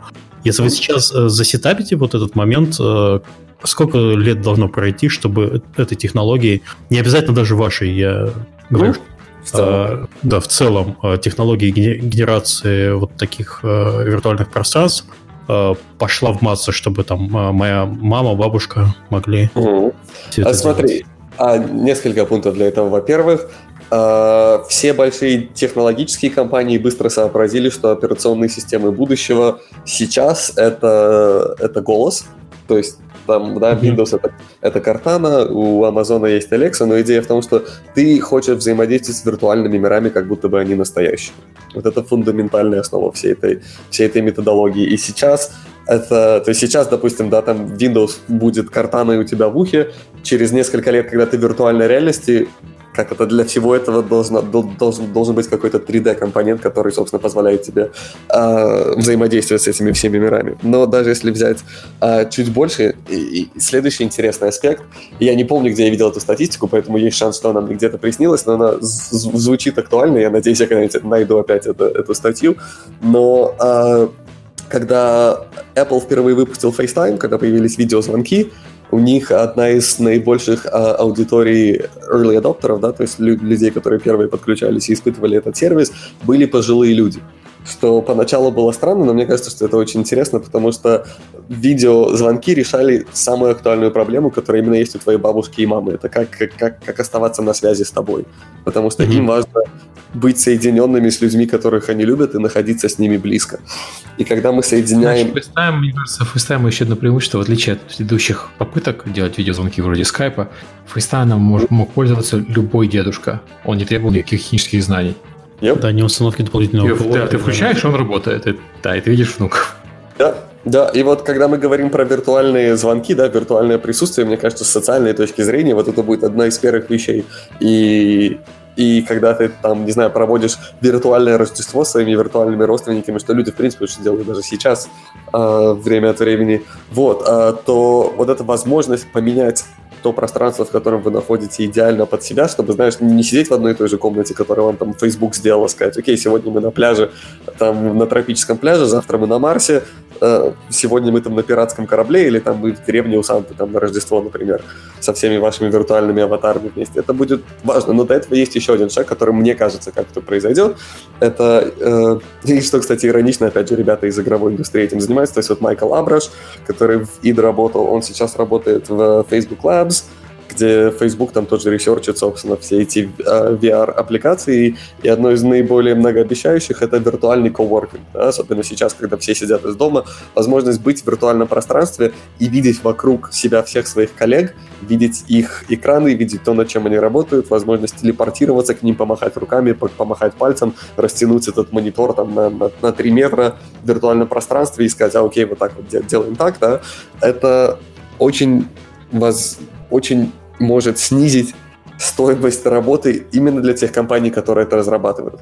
То есть тот же Facebook, тот же Apple, они сейчас платят за каждого инженера там, сверху по 100 тысяч долларов, просто потому что им всем надо находиться в, в Силиконовой долине. Если ты можешь кого-то нанять там на 50 тысяч долларов дешевле, они сидят себе где-нибудь в Цинциннати, Огайо, и в то же время работают с тобой вместе в твоем же виртуальном офисе, и все видят друг друга целый день, и им и эта же зарплата там на 50 тысяч долларов меньше, в Огайо они себе будут оставлять намного больше денег в итоге, и, и тебе это намного более выгодно. Вот, поэтому мне кажется, что вот именно технологическим компаниям, у которых есть возможность решить виртуальный коворкинг и от него же получить огромный бенефит, они, скорее всего, первый этот аспект про протестируют, и что интересно после этого, когда у тебя будут тысячи людей, которые работают в виртуальном пространстве целыми днями, у тебя это пространство быстро начнет превращаться в социальное пространство, потому что то пространство, где ты общаешься с друзьями, где ты видишь коллег, которых ты не видишь в реальной жизни, со временем тебе будет проще, там, знаешь, взять звонок там, да, от мамы, от бабушки в виртуальном пространстве, чем отключаться и там пойти включить FaceTime, например. И когда все это начинает происходить, у нас появляется очень интересная а, а, асинхронная свобода. Потому что когда ты находишься в одном виртуальном офисе, он не должен быть быть одинаковой для всех. Все, что нужно, это чтобы вы находились в одном и том же месте, в смысле относительно друг друга в виртуальном пространстве. Но мой офис может выглядеть как, а, я не знаю, там, а, кабина корабля Enterprise Star Trek, а твой офис может выглядеть как там, не знаю, логово некромансера там с деревянными столами и там факелами вокруг. Потому что тебе не важно. То есть, ну, ты, ты видишь свое, другие люди видят свое, но вы видите друг друга в этом пространстве все равно. Это единственное, что важно. Поэтому возможность кастомизации этих виртуальных пространств тоже, мне кажется, станет очень быстрой, интересной, актуальной. Вот, поэтому а, а, оттуда начнется больше социального вовлечения. И да, со временем, то есть мы, мы все будем проводить больше времени в этих виртуальных пространствах, и нам всем нужна будет какая-то, как, какой-то интерфейс для взаимодействия с ними. Но, опять же, даже при всем при этом, то есть это очень такие, знаешь, типа технические про, про, прогнозируемые вещи, которые Uh, даже если они не случатся через 5 лет, они в любом случае случатся через 15, да, просто потому что мы знаем, что э, технологически все uh, плюсы, которые от этого uh, даются человечеству, делают это практически неизбежным. Но что Ты интересно... даешь 10-15 лет на технологию, чтобы она пошла в массу. А, честно, мне кажется, это будет раньше, потому что оно всегда случается раньше, чем, чем мы об этом думаем. Я на, надеюсь, и я не удивлюсь, если через 5 лет много людей будет работать в виртуальных пространствах вместе. То есть мне кажется, что это, это справедливо. Сейчас Oculus выпустит новый свой headset какой-нибудь, который будет легче, э, производительнее, лучше будет качество. Ты можешь зайти там в кофешоп в Starbucks, да, сесть, одеть себе на голову там новую версию какого-нибудь квеста, над которым они работают, и видеть нормальные аватары своих, э, своих коллег, которые будут отсканированы с них же при помощи там твоего телефона. Выглядеть абсолютно фотореалистично, и вы можете там обсудить и созвониться, и это будет э, легко и удобно. То есть вот вот это, знаешь, такой proof of concept, я не удивлюсь этого, если он будет там через год-два уже. Поэтому... Знаешь, вся индустрия сейчас э, стремится к Ready Player One, условно говоря, версии виртуальной да. реальности. Да, да. Но, но что для нас очень важно в Прометее, да, потому что мы, мы заботимся о художниках, а, и, в принципе, даже, знаешь, вот как у меня всегда было мне всегда было важно знать, почему. Когда я начинал моделить, я пытался понять, а, что в этом важно и почему, да, потом начинаешь больше делать там... Да-да-да, окружение, и начинаешь понимать, окей, вот art direction, присвоение, там, э, значение как, каким-то, да, художественным символом, потом оттуда начинаешь понимать, что, окей, почему это важно? Окей, потому что у нас есть контекст, и вот этот символ в этом контексте с другими контекстами на протяжении всей игры выглядит вот так, ага, вот это твой art direction. Потом оттуда ты понимаешь, что твой art direction существует для того, чтобы рассказывать истории фундаментально. И вот, собственно, об этом и был наш, наш ролик из Уганды, да, но э, что нам важно и интересно, это, знаешь, чуть-чуть более так а, абстрактно, это возможность дать людям рассказывать больше своих историй. Потому что даже если мы возьмем сейчас YouTube, как, знаешь, самый, э, самый высокопропускной интерфейс для взгляда на чью-то жизнь. То есть ты можешь посмотреть видео, там, блог кого-то о том, как выглядит его жизнь, и далеко не факт, что ты его поймешь и прочувствуешь так же, если бы а, если бы, например, мы могли тебе бы дать возможность сделать интерактивную версию собственной жизни, которой ты мог бы поделиться с другими людьми. То есть э, вот эта вот возможность дать каждому человеку возможность рассказывать свои истории и давать другим людям понять, что такое быть этим человеком и пройти пять минут в, в, его, в его башмаках, да, почувствовать себя на его месте, э, мне кажется, значительно поможет нам, в принципе, знаешь, как, как, как обществу стать не, немного ближе и немножко понимать друг друга лучше. Доступность инструментария всегда связана с э, повышением качества э, продукта. Я, у меня есть любимый пример про то, когда гитары в Америке стали внезапно доступными, потому что появилось сразу несколько производителей, и они стали депинговать, и хорошие качественные гитары, которые до этого были дорогими, стали доступны, э, по сути, школьникам. И у нас э, весь классический рок э, конца 60-х это появился на волне того, что все эти люди э, смогли купить, купить себе гитары, когда они были старшими школьниками, научились играть к моменту колледжа и основали все знаменитые рок-группы. Что в итоге привело к тому, что музыкантам стало сложнее, гораздо сложнее зарабатывать, но для слушателей дало отличную музыку. А, справедливо, опять же, про, про сложнее зарабатывать, это, знаешь, э, вопрос точки ну, зрения. Потому что планка качества выросла, да. Да, но это, то есть я, я как-то... Я считаю, что это хорошо, когда растет планка качества, и, и да, то есть больше человек смогли назвать себя музыкантами, но э, вот видишь, вот это самый интересный вопрос о том, что... Ну, при, более свежий пример это цифровые фотоаппараты, которые сделали каждого человека фотографом, потому что качество снимков выросло, но при этом требования к снимкам от профессиональных фотографов выросли в десятки раз. И поэтому сейчас снимки, которые делает средний школьник с своим айфоном, они на голову выше технически снимков, э, получивших награды там, в 20-30-е годы. Но это не важно, потому что этот школьник уже не в 20-30-х годах находится, он находится сейчас, конкурирует а, с работами, которые делают сейчас. Да, и, и видишь, и все опять начинает сводиться к тому, что мы спрашиваемся, а где ценность в том, что я делаю, да, то есть когда я фотограф, окей, если я занимался тем, что у меня просто там, а, не знаю, технически был хороший объектив, все было очень четко, красиво, или там я знал, как грамотно проэкспонировать сцену, это одно. Сейчас, когда, когда каждый может сделать скучные технические вещи, вопрос начинается в том, что я хочу сказать этим, что я хочу показать, чего люди раньше до этого не видели. И, и, и мне кажется, что в этом беда, то, что мы в какой-то момент, особенно в технических отраслях, э, приравняли техническое образование к, к знанию проблемы. И что интересно, даже в музыкальной индустрии это не, не исключение. То есть я, я недавно слушал потрясающий мастер-класс Виктора Вутона, который э, один из крутейших басистов. Басист Да, и он, и он тоже рассказывал о том, что самая беда, по его мнению, с музыкальным образованием, то, что мы тут же идем и учим тебя инструментам.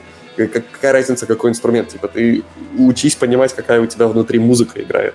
А, а, а оттуда, типа, уже разберешься, либо ты это на клавишах сделаешь, либо ты это сделаешь на басу. Но вот эта вот проблема в том, что когда мы тебя, знаешь, представь, э, не знаю, сто лет назад человек хочет быть художником, он никогда бы не сказал, я хочу быть художником, я пойду учиться карандашам. Правильно? Сейчас, когда человек говорит, я хочу быть 3D-художником, все говорят, я пойду учить 3D Max. И это вот ровно так же, как сказать, я пойду учить карандаши, потому что связи между знанием 3D Max и, и как это, бытия 3D-художником абсолютно непрямая. То есть ты можешь знать 3D Max сколько угодно и все равно быть хреновым художником. Поэтому вот именно вопрос изучения своей основной дисциплины, которая заключается, допустим, для визуального искусства, да, в цвете, свете, композиции, э, символике, контексте, контрасте, она занимает намного больше времени и лет, и то же самое относится и к музыке, то же самое относится к фотографии, и то же самое в конечном счете относится к, к историям, которые, которые мы все этим рассказываем. Нет, я не имел в виду, что это там а, появление рок-музыки привело к тому, что рынок рок-музыки вообще возник и стал огромным. Просто mm-hmm. в нем появилось, как всегда, традиционно больше э, людей, на, на любом растущем рынке появляется больше людей, которые хотят в этот рынок войти, чем рынок может поддержать. То же самое там можно привести пример с э, инди-студиями сейчас, когда из-за доступности инструментария стало сделать легче игру, так сказать, a-game, но сделать the game, хорошую игру. Uh, да. А, осталось Нет. так же сложно, как и было раньше. Да, даже, даже сложнее, возможно. И, и это интересно. То есть то, как, опять же, тот эффект, который, мне кажется, Прометей может иметь на, на, на, на все эти вопросы, состоит в том, что сейчас огромное количество людей не взаимодействуют с играми, потому что барьер ко входу большой. Да? Так как же, как, когда мы говорили с FaceTime'ом. А, у, управление сложное, а, графика выглядит там, какой, не знаю, супер мидбой, там ты на него смотришь и понимаешь, что да, окей, типа там моя, мама, папа, бабушка, там им это неинтересно, например. И, и даже и в целом, ты знаешь, просто вот как э, более-менее, знаешь, как современный взрослый человек, я смотрю на игры и пытаюсь понять, какие истории они мне рассказывают, да, и почему я там предпочту провести вечер, допустим, с каким-нибудь там сериалом от HBO, чем от, а, со, со многими современными играми, там, гоняя очередной 125-й раунд в какой-нибудь Battle Royale. Потому что они мне могут что-то рассказать и могут меня как-то внутренне обогатить. Mm-hmm. И, и вот этого мы делаем намного, намного меньше, как индустрия, потому что это дорого. Мы не рассказываем истории, которые могут резонировать с людьми, потому что намного проще сделать какой-нибудь системный геймплей, где у тебя есть замкнутая петля, которая повторяется, да и даже те же э, Battle Royale и MOBA, да, то есть это все был ответ на то, что контент дорого производить, поэтому мы вот нашли э, способ продавать тебе один и тот же контент, когда игра превращается в сервис, и, и все, мы будем... Я, я, у меня есть мнение на этот счет, я считаю, что это как раз наша сильная сторона, это то, что мы это можем делать, а кино не может тебе сделать системное кино, котором ты сам... Э, ну, кроме сериала. Да. Ну, даже сериал, в сериале это не твоя история, в сериале это история, которую написали другие люди, под тебя. И хотя они используют одни, одни и те же приемы, это не совсем системный контент. Системный контент, я это говорю, ты играешь в цивилизацию, ты играешь в Fortnite, ты играешь в Call of Duty, у тебя на основании их систем ты создаешь каждый раз свою чуть-чуть новую историю для тебя. И ты запоминаешь яркие моменты. То есть люди, когда вспоминают кино, они тоже же вспоминают моменты. Мало кто вспоминает весь глобальный сюжет в кино. Люди вспоминают очень крут- крутые моменты, которые им запомнили. Как, mm-hmm. там, люди вспоминают Терминатор. Кто помнит сюжет Терминатора? но помнят I'll be back, а, помнят mm-hmm. э, фрагмент с рукой и так далее, потому что вот такие вещи запоминаются. То же самое с играми. Ты в Call of Duty, когда вспоминаешь, ты вспоминаешь, как ты круто кого-то убил, или как э, ты один затащил катку и так далее. И как раз у игр, на мой взгляд, это просто мы ушли уже от темы подкаста, но не, не, не надо осуждать игры за то, что мы не, не так хорошо рассказываем историю, как кино, потому что это не наша сильная сторона. Наша сильная сторона то, что мы даем игрокам рассказывать их истории. А, да, и и, и нет. То есть, мне, мне кажется, это хорошая тема, которую стоит обсудить. Я с тобой абсолютно согласен, что это здорово, я их ни в коем случае не обсуждаю, но э, качество этих историй очень сильно отличается. В том смысле, что это, я аб- да. абсолютно руками и ногами за то, чтобы э, как-то игры были системными, и много потрясающих вещей там есть, но когда мы говорим с точки зрения историй, которые могут быть интересны больше, чем вот сегодняшней аудитории людей. И опять же, то есть можно назвать там Candy Crush тоже историей, по сути, потому что это создает тебе какие-то воспоминания о том, как ты там клево выиграл там, не знаю, в Candy Crush. Но, но вот эта идея, то, что качество этих историй все равно а, на том уровне, на котором оно может резонировать с людьми, еще пока что не, не, не приехало, скажем так. И я не говорю, что это плохо, я не говорю, что истории плохие, которые существуют ни в, ни в коем случае. Я просто говорю, что если мы демократизируем доступ к инструментам и сделаем намного легче делать э, experience'ы, которые больше похожи на жизнь людей, то мне, допустим, было бы очень интересно а, просто как, как потребителю, да, испытать э, больше интерактивных experience ов, которые не построены на том, чтобы в кого-то, э, в кого-то стрелять. Я знаю, что это очень старый такой клишированный аргумент, но это больше о том, что э, интерактивность позволяет очень много интересных нарративных моментов, которые не могут делать фильмы. То есть ты можешь принимать решения и чувствовать за них чувство ответственности. И если мы найдем способ делать это так, чтобы э, это было интересно, то много интерактивных, или даже много experience ов, которые сейчас линейные, могут стать интерактивными. То есть мне не кажется, что, знаешь, у нас есть либо вот, либо у нас есть э, полностью системный там Call of Duty, э, или у нас есть там полностью линейный, э, не знаю, какой-нибудь фильм или сериал. Мне кажется, что мы можем иметь вот эту вот широкую градацию, но сейчас у нас посередине практически ничего нету, к сожалению. Я с тобой согласен, и вот эта часть про то, что мы, как индустрия, могли бы рассказывать больше историй, которые не включают стрельбу, это, это правда. Ну, ну, опять же, я это понимаю, то есть как, как индустрия нам важно вызывать какой-то, знаешь, такой внутренний, чуть ли не э, биологический ответ в, в игроке, и самый, самый, самое яркое впечатление, которое может быть, да, вот этот адреналиновый выброс, оно связано с как, как, каким-то конфликтом, какой-то опасной ситуацией, поэтому как способ взаимодействия, который, как ты говоришь, да, оставит эти яркое воспоминание или эмоцию, э, само собой, то есть это, это было логично, это было обоснованно, и я потратил много, много лет своей жизни, стреляя направо и налево во всяких играх, я это прекрасно понимаю. Но да, мне, мне, мне интересно увидеть, что мы еще можем сделать, потому что, опять же, я общаюсь об этом, само собой, с, с людьми с, с разных студий, с разных компаний, и меня иногда немножко беспокоит вот это вот а, ощущение того, что игровая индустрия устоялась, мол, мы молодцы, мы в два раза больше кино, мы все делаем правильно, нам ни, ни, ничего не надо менять, не надо расширять аудиторию, и мне кажется, что сейчас а, аудитория игр намного меньше, чем она могла бы быть. И как, как, как, пример мне нравится приводить эти самые индустрию аркад, потому что, что интересно, произошло с, с игровыми автоматами, да, когда начали появляться домашние консоли, а быстро стало, сложилось ощущение, что про, пропала индустрия игровых автоматов. Но где-то видел интересное исследование о том, что экономически... Она пропала в Штатах, а в Азии она цветет и вообще... Да, в Азии, в Азии она цветет и пахнет. И знаешь, даже, даже в Штатах они, они, они есть. И сейчас довольно стали популярны эти самые баркады, то есть когда ну, у тебя баркады, бар... да, это, это просто способ оправдать алкоголизм называется. Я пошел играть. Да, баркады, даже вот где мы живем, по сути, деревня, но их э, штук пять, наверное, есть в регионе, и они все хорошие, но там фокус все-таки на пиве. А, ну, вполне. Ну, то есть, но, но что интересно, если взять даже с точки зрения, то есть, как-то ВВП, да, который они генерируют, а, количество примерно стоимости вот этой всей индустрии аркадной осталось mm. примерно таким же, как, каким оно было до появления домашних консолей. И даже, скорее всего, оно выросло с тех пор. Но количество людей, которые смогли насладиться видеоиграми, стало настолько огромным, что и индустрия вот этих вот игровых автоматов из, из там 90% потребителей видеоигр превратилась там в, в одну сотую процента потребителей mm-hmm. видеоигр. И, то есть формально ин, индустрия стала с того же размера, но относительно с большей индустрии она стала очень маленькой. И мне кажется, что вот нас ждет что-то похожее с интерактивными развлечениями. Потому что когда мы найдем способ подключиться не только к людям, которые, которые хотят Candy крашить, а к остальным еще 7 миллиардам, которые точно так же, как они целыми днями потребляют Netflix, могли бы потреблять интерактивный контент, внезапно вот то, что мы сейчас называем видеоиграми, станет процентом от еще большей интерактивной индустрии, где мы рассказываем и- истории, создаем воспоминания и впечатления для, для всех. Я согласен, хотя очень хочется иногда посмотреть. Мы, да, мне кажется, можем завершать на этой позитивной ноте. Перестанем гостя мучить. Да, мы поговорили как раз почти два часа. Это наш э, традиционный лимит для подкаста. Yeah. Мы стараемся укладываться до двух часов. Спасибо. Очень было интересно послушать и про Promethean AI, и про взгляд на дальнейшее развитие. Э, спасибо Олегу, что пришел, э, помог нам все это вести, потому что с технической точки зрения я, по-моему, еще, все еще толком не понимаю, как все это работает. А, ну, ты же фотограф, Серега. Это правда, да. Куда, куда тебе? А это самое, подождите завершать, а посадку в конце сделать. А вот э, если есть какой-то человек, который хочет попробовать вот это, у него там студия своя, может, даже большая студия, он может что-то сделать сейчас или это только для избранных пока клуб?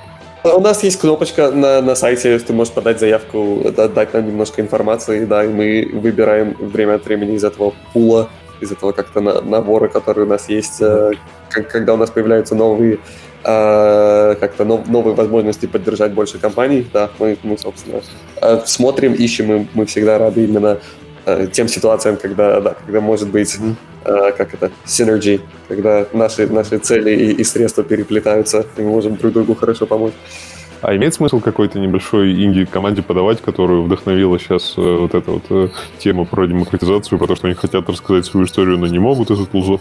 Вы и не даете маленьким компаниям пока доступ? А, и, и, имеет, даем. Э, это, это, это, опять же, сложно. Не, не всегда мы можем гарантировать, что мы можем это сделать, но мы, да, мы э, от, от, отсылали билды и, и маленьким инди-компаниям и, и за бесплатно, просто потому что мы, мы в них верим и хотим помочь.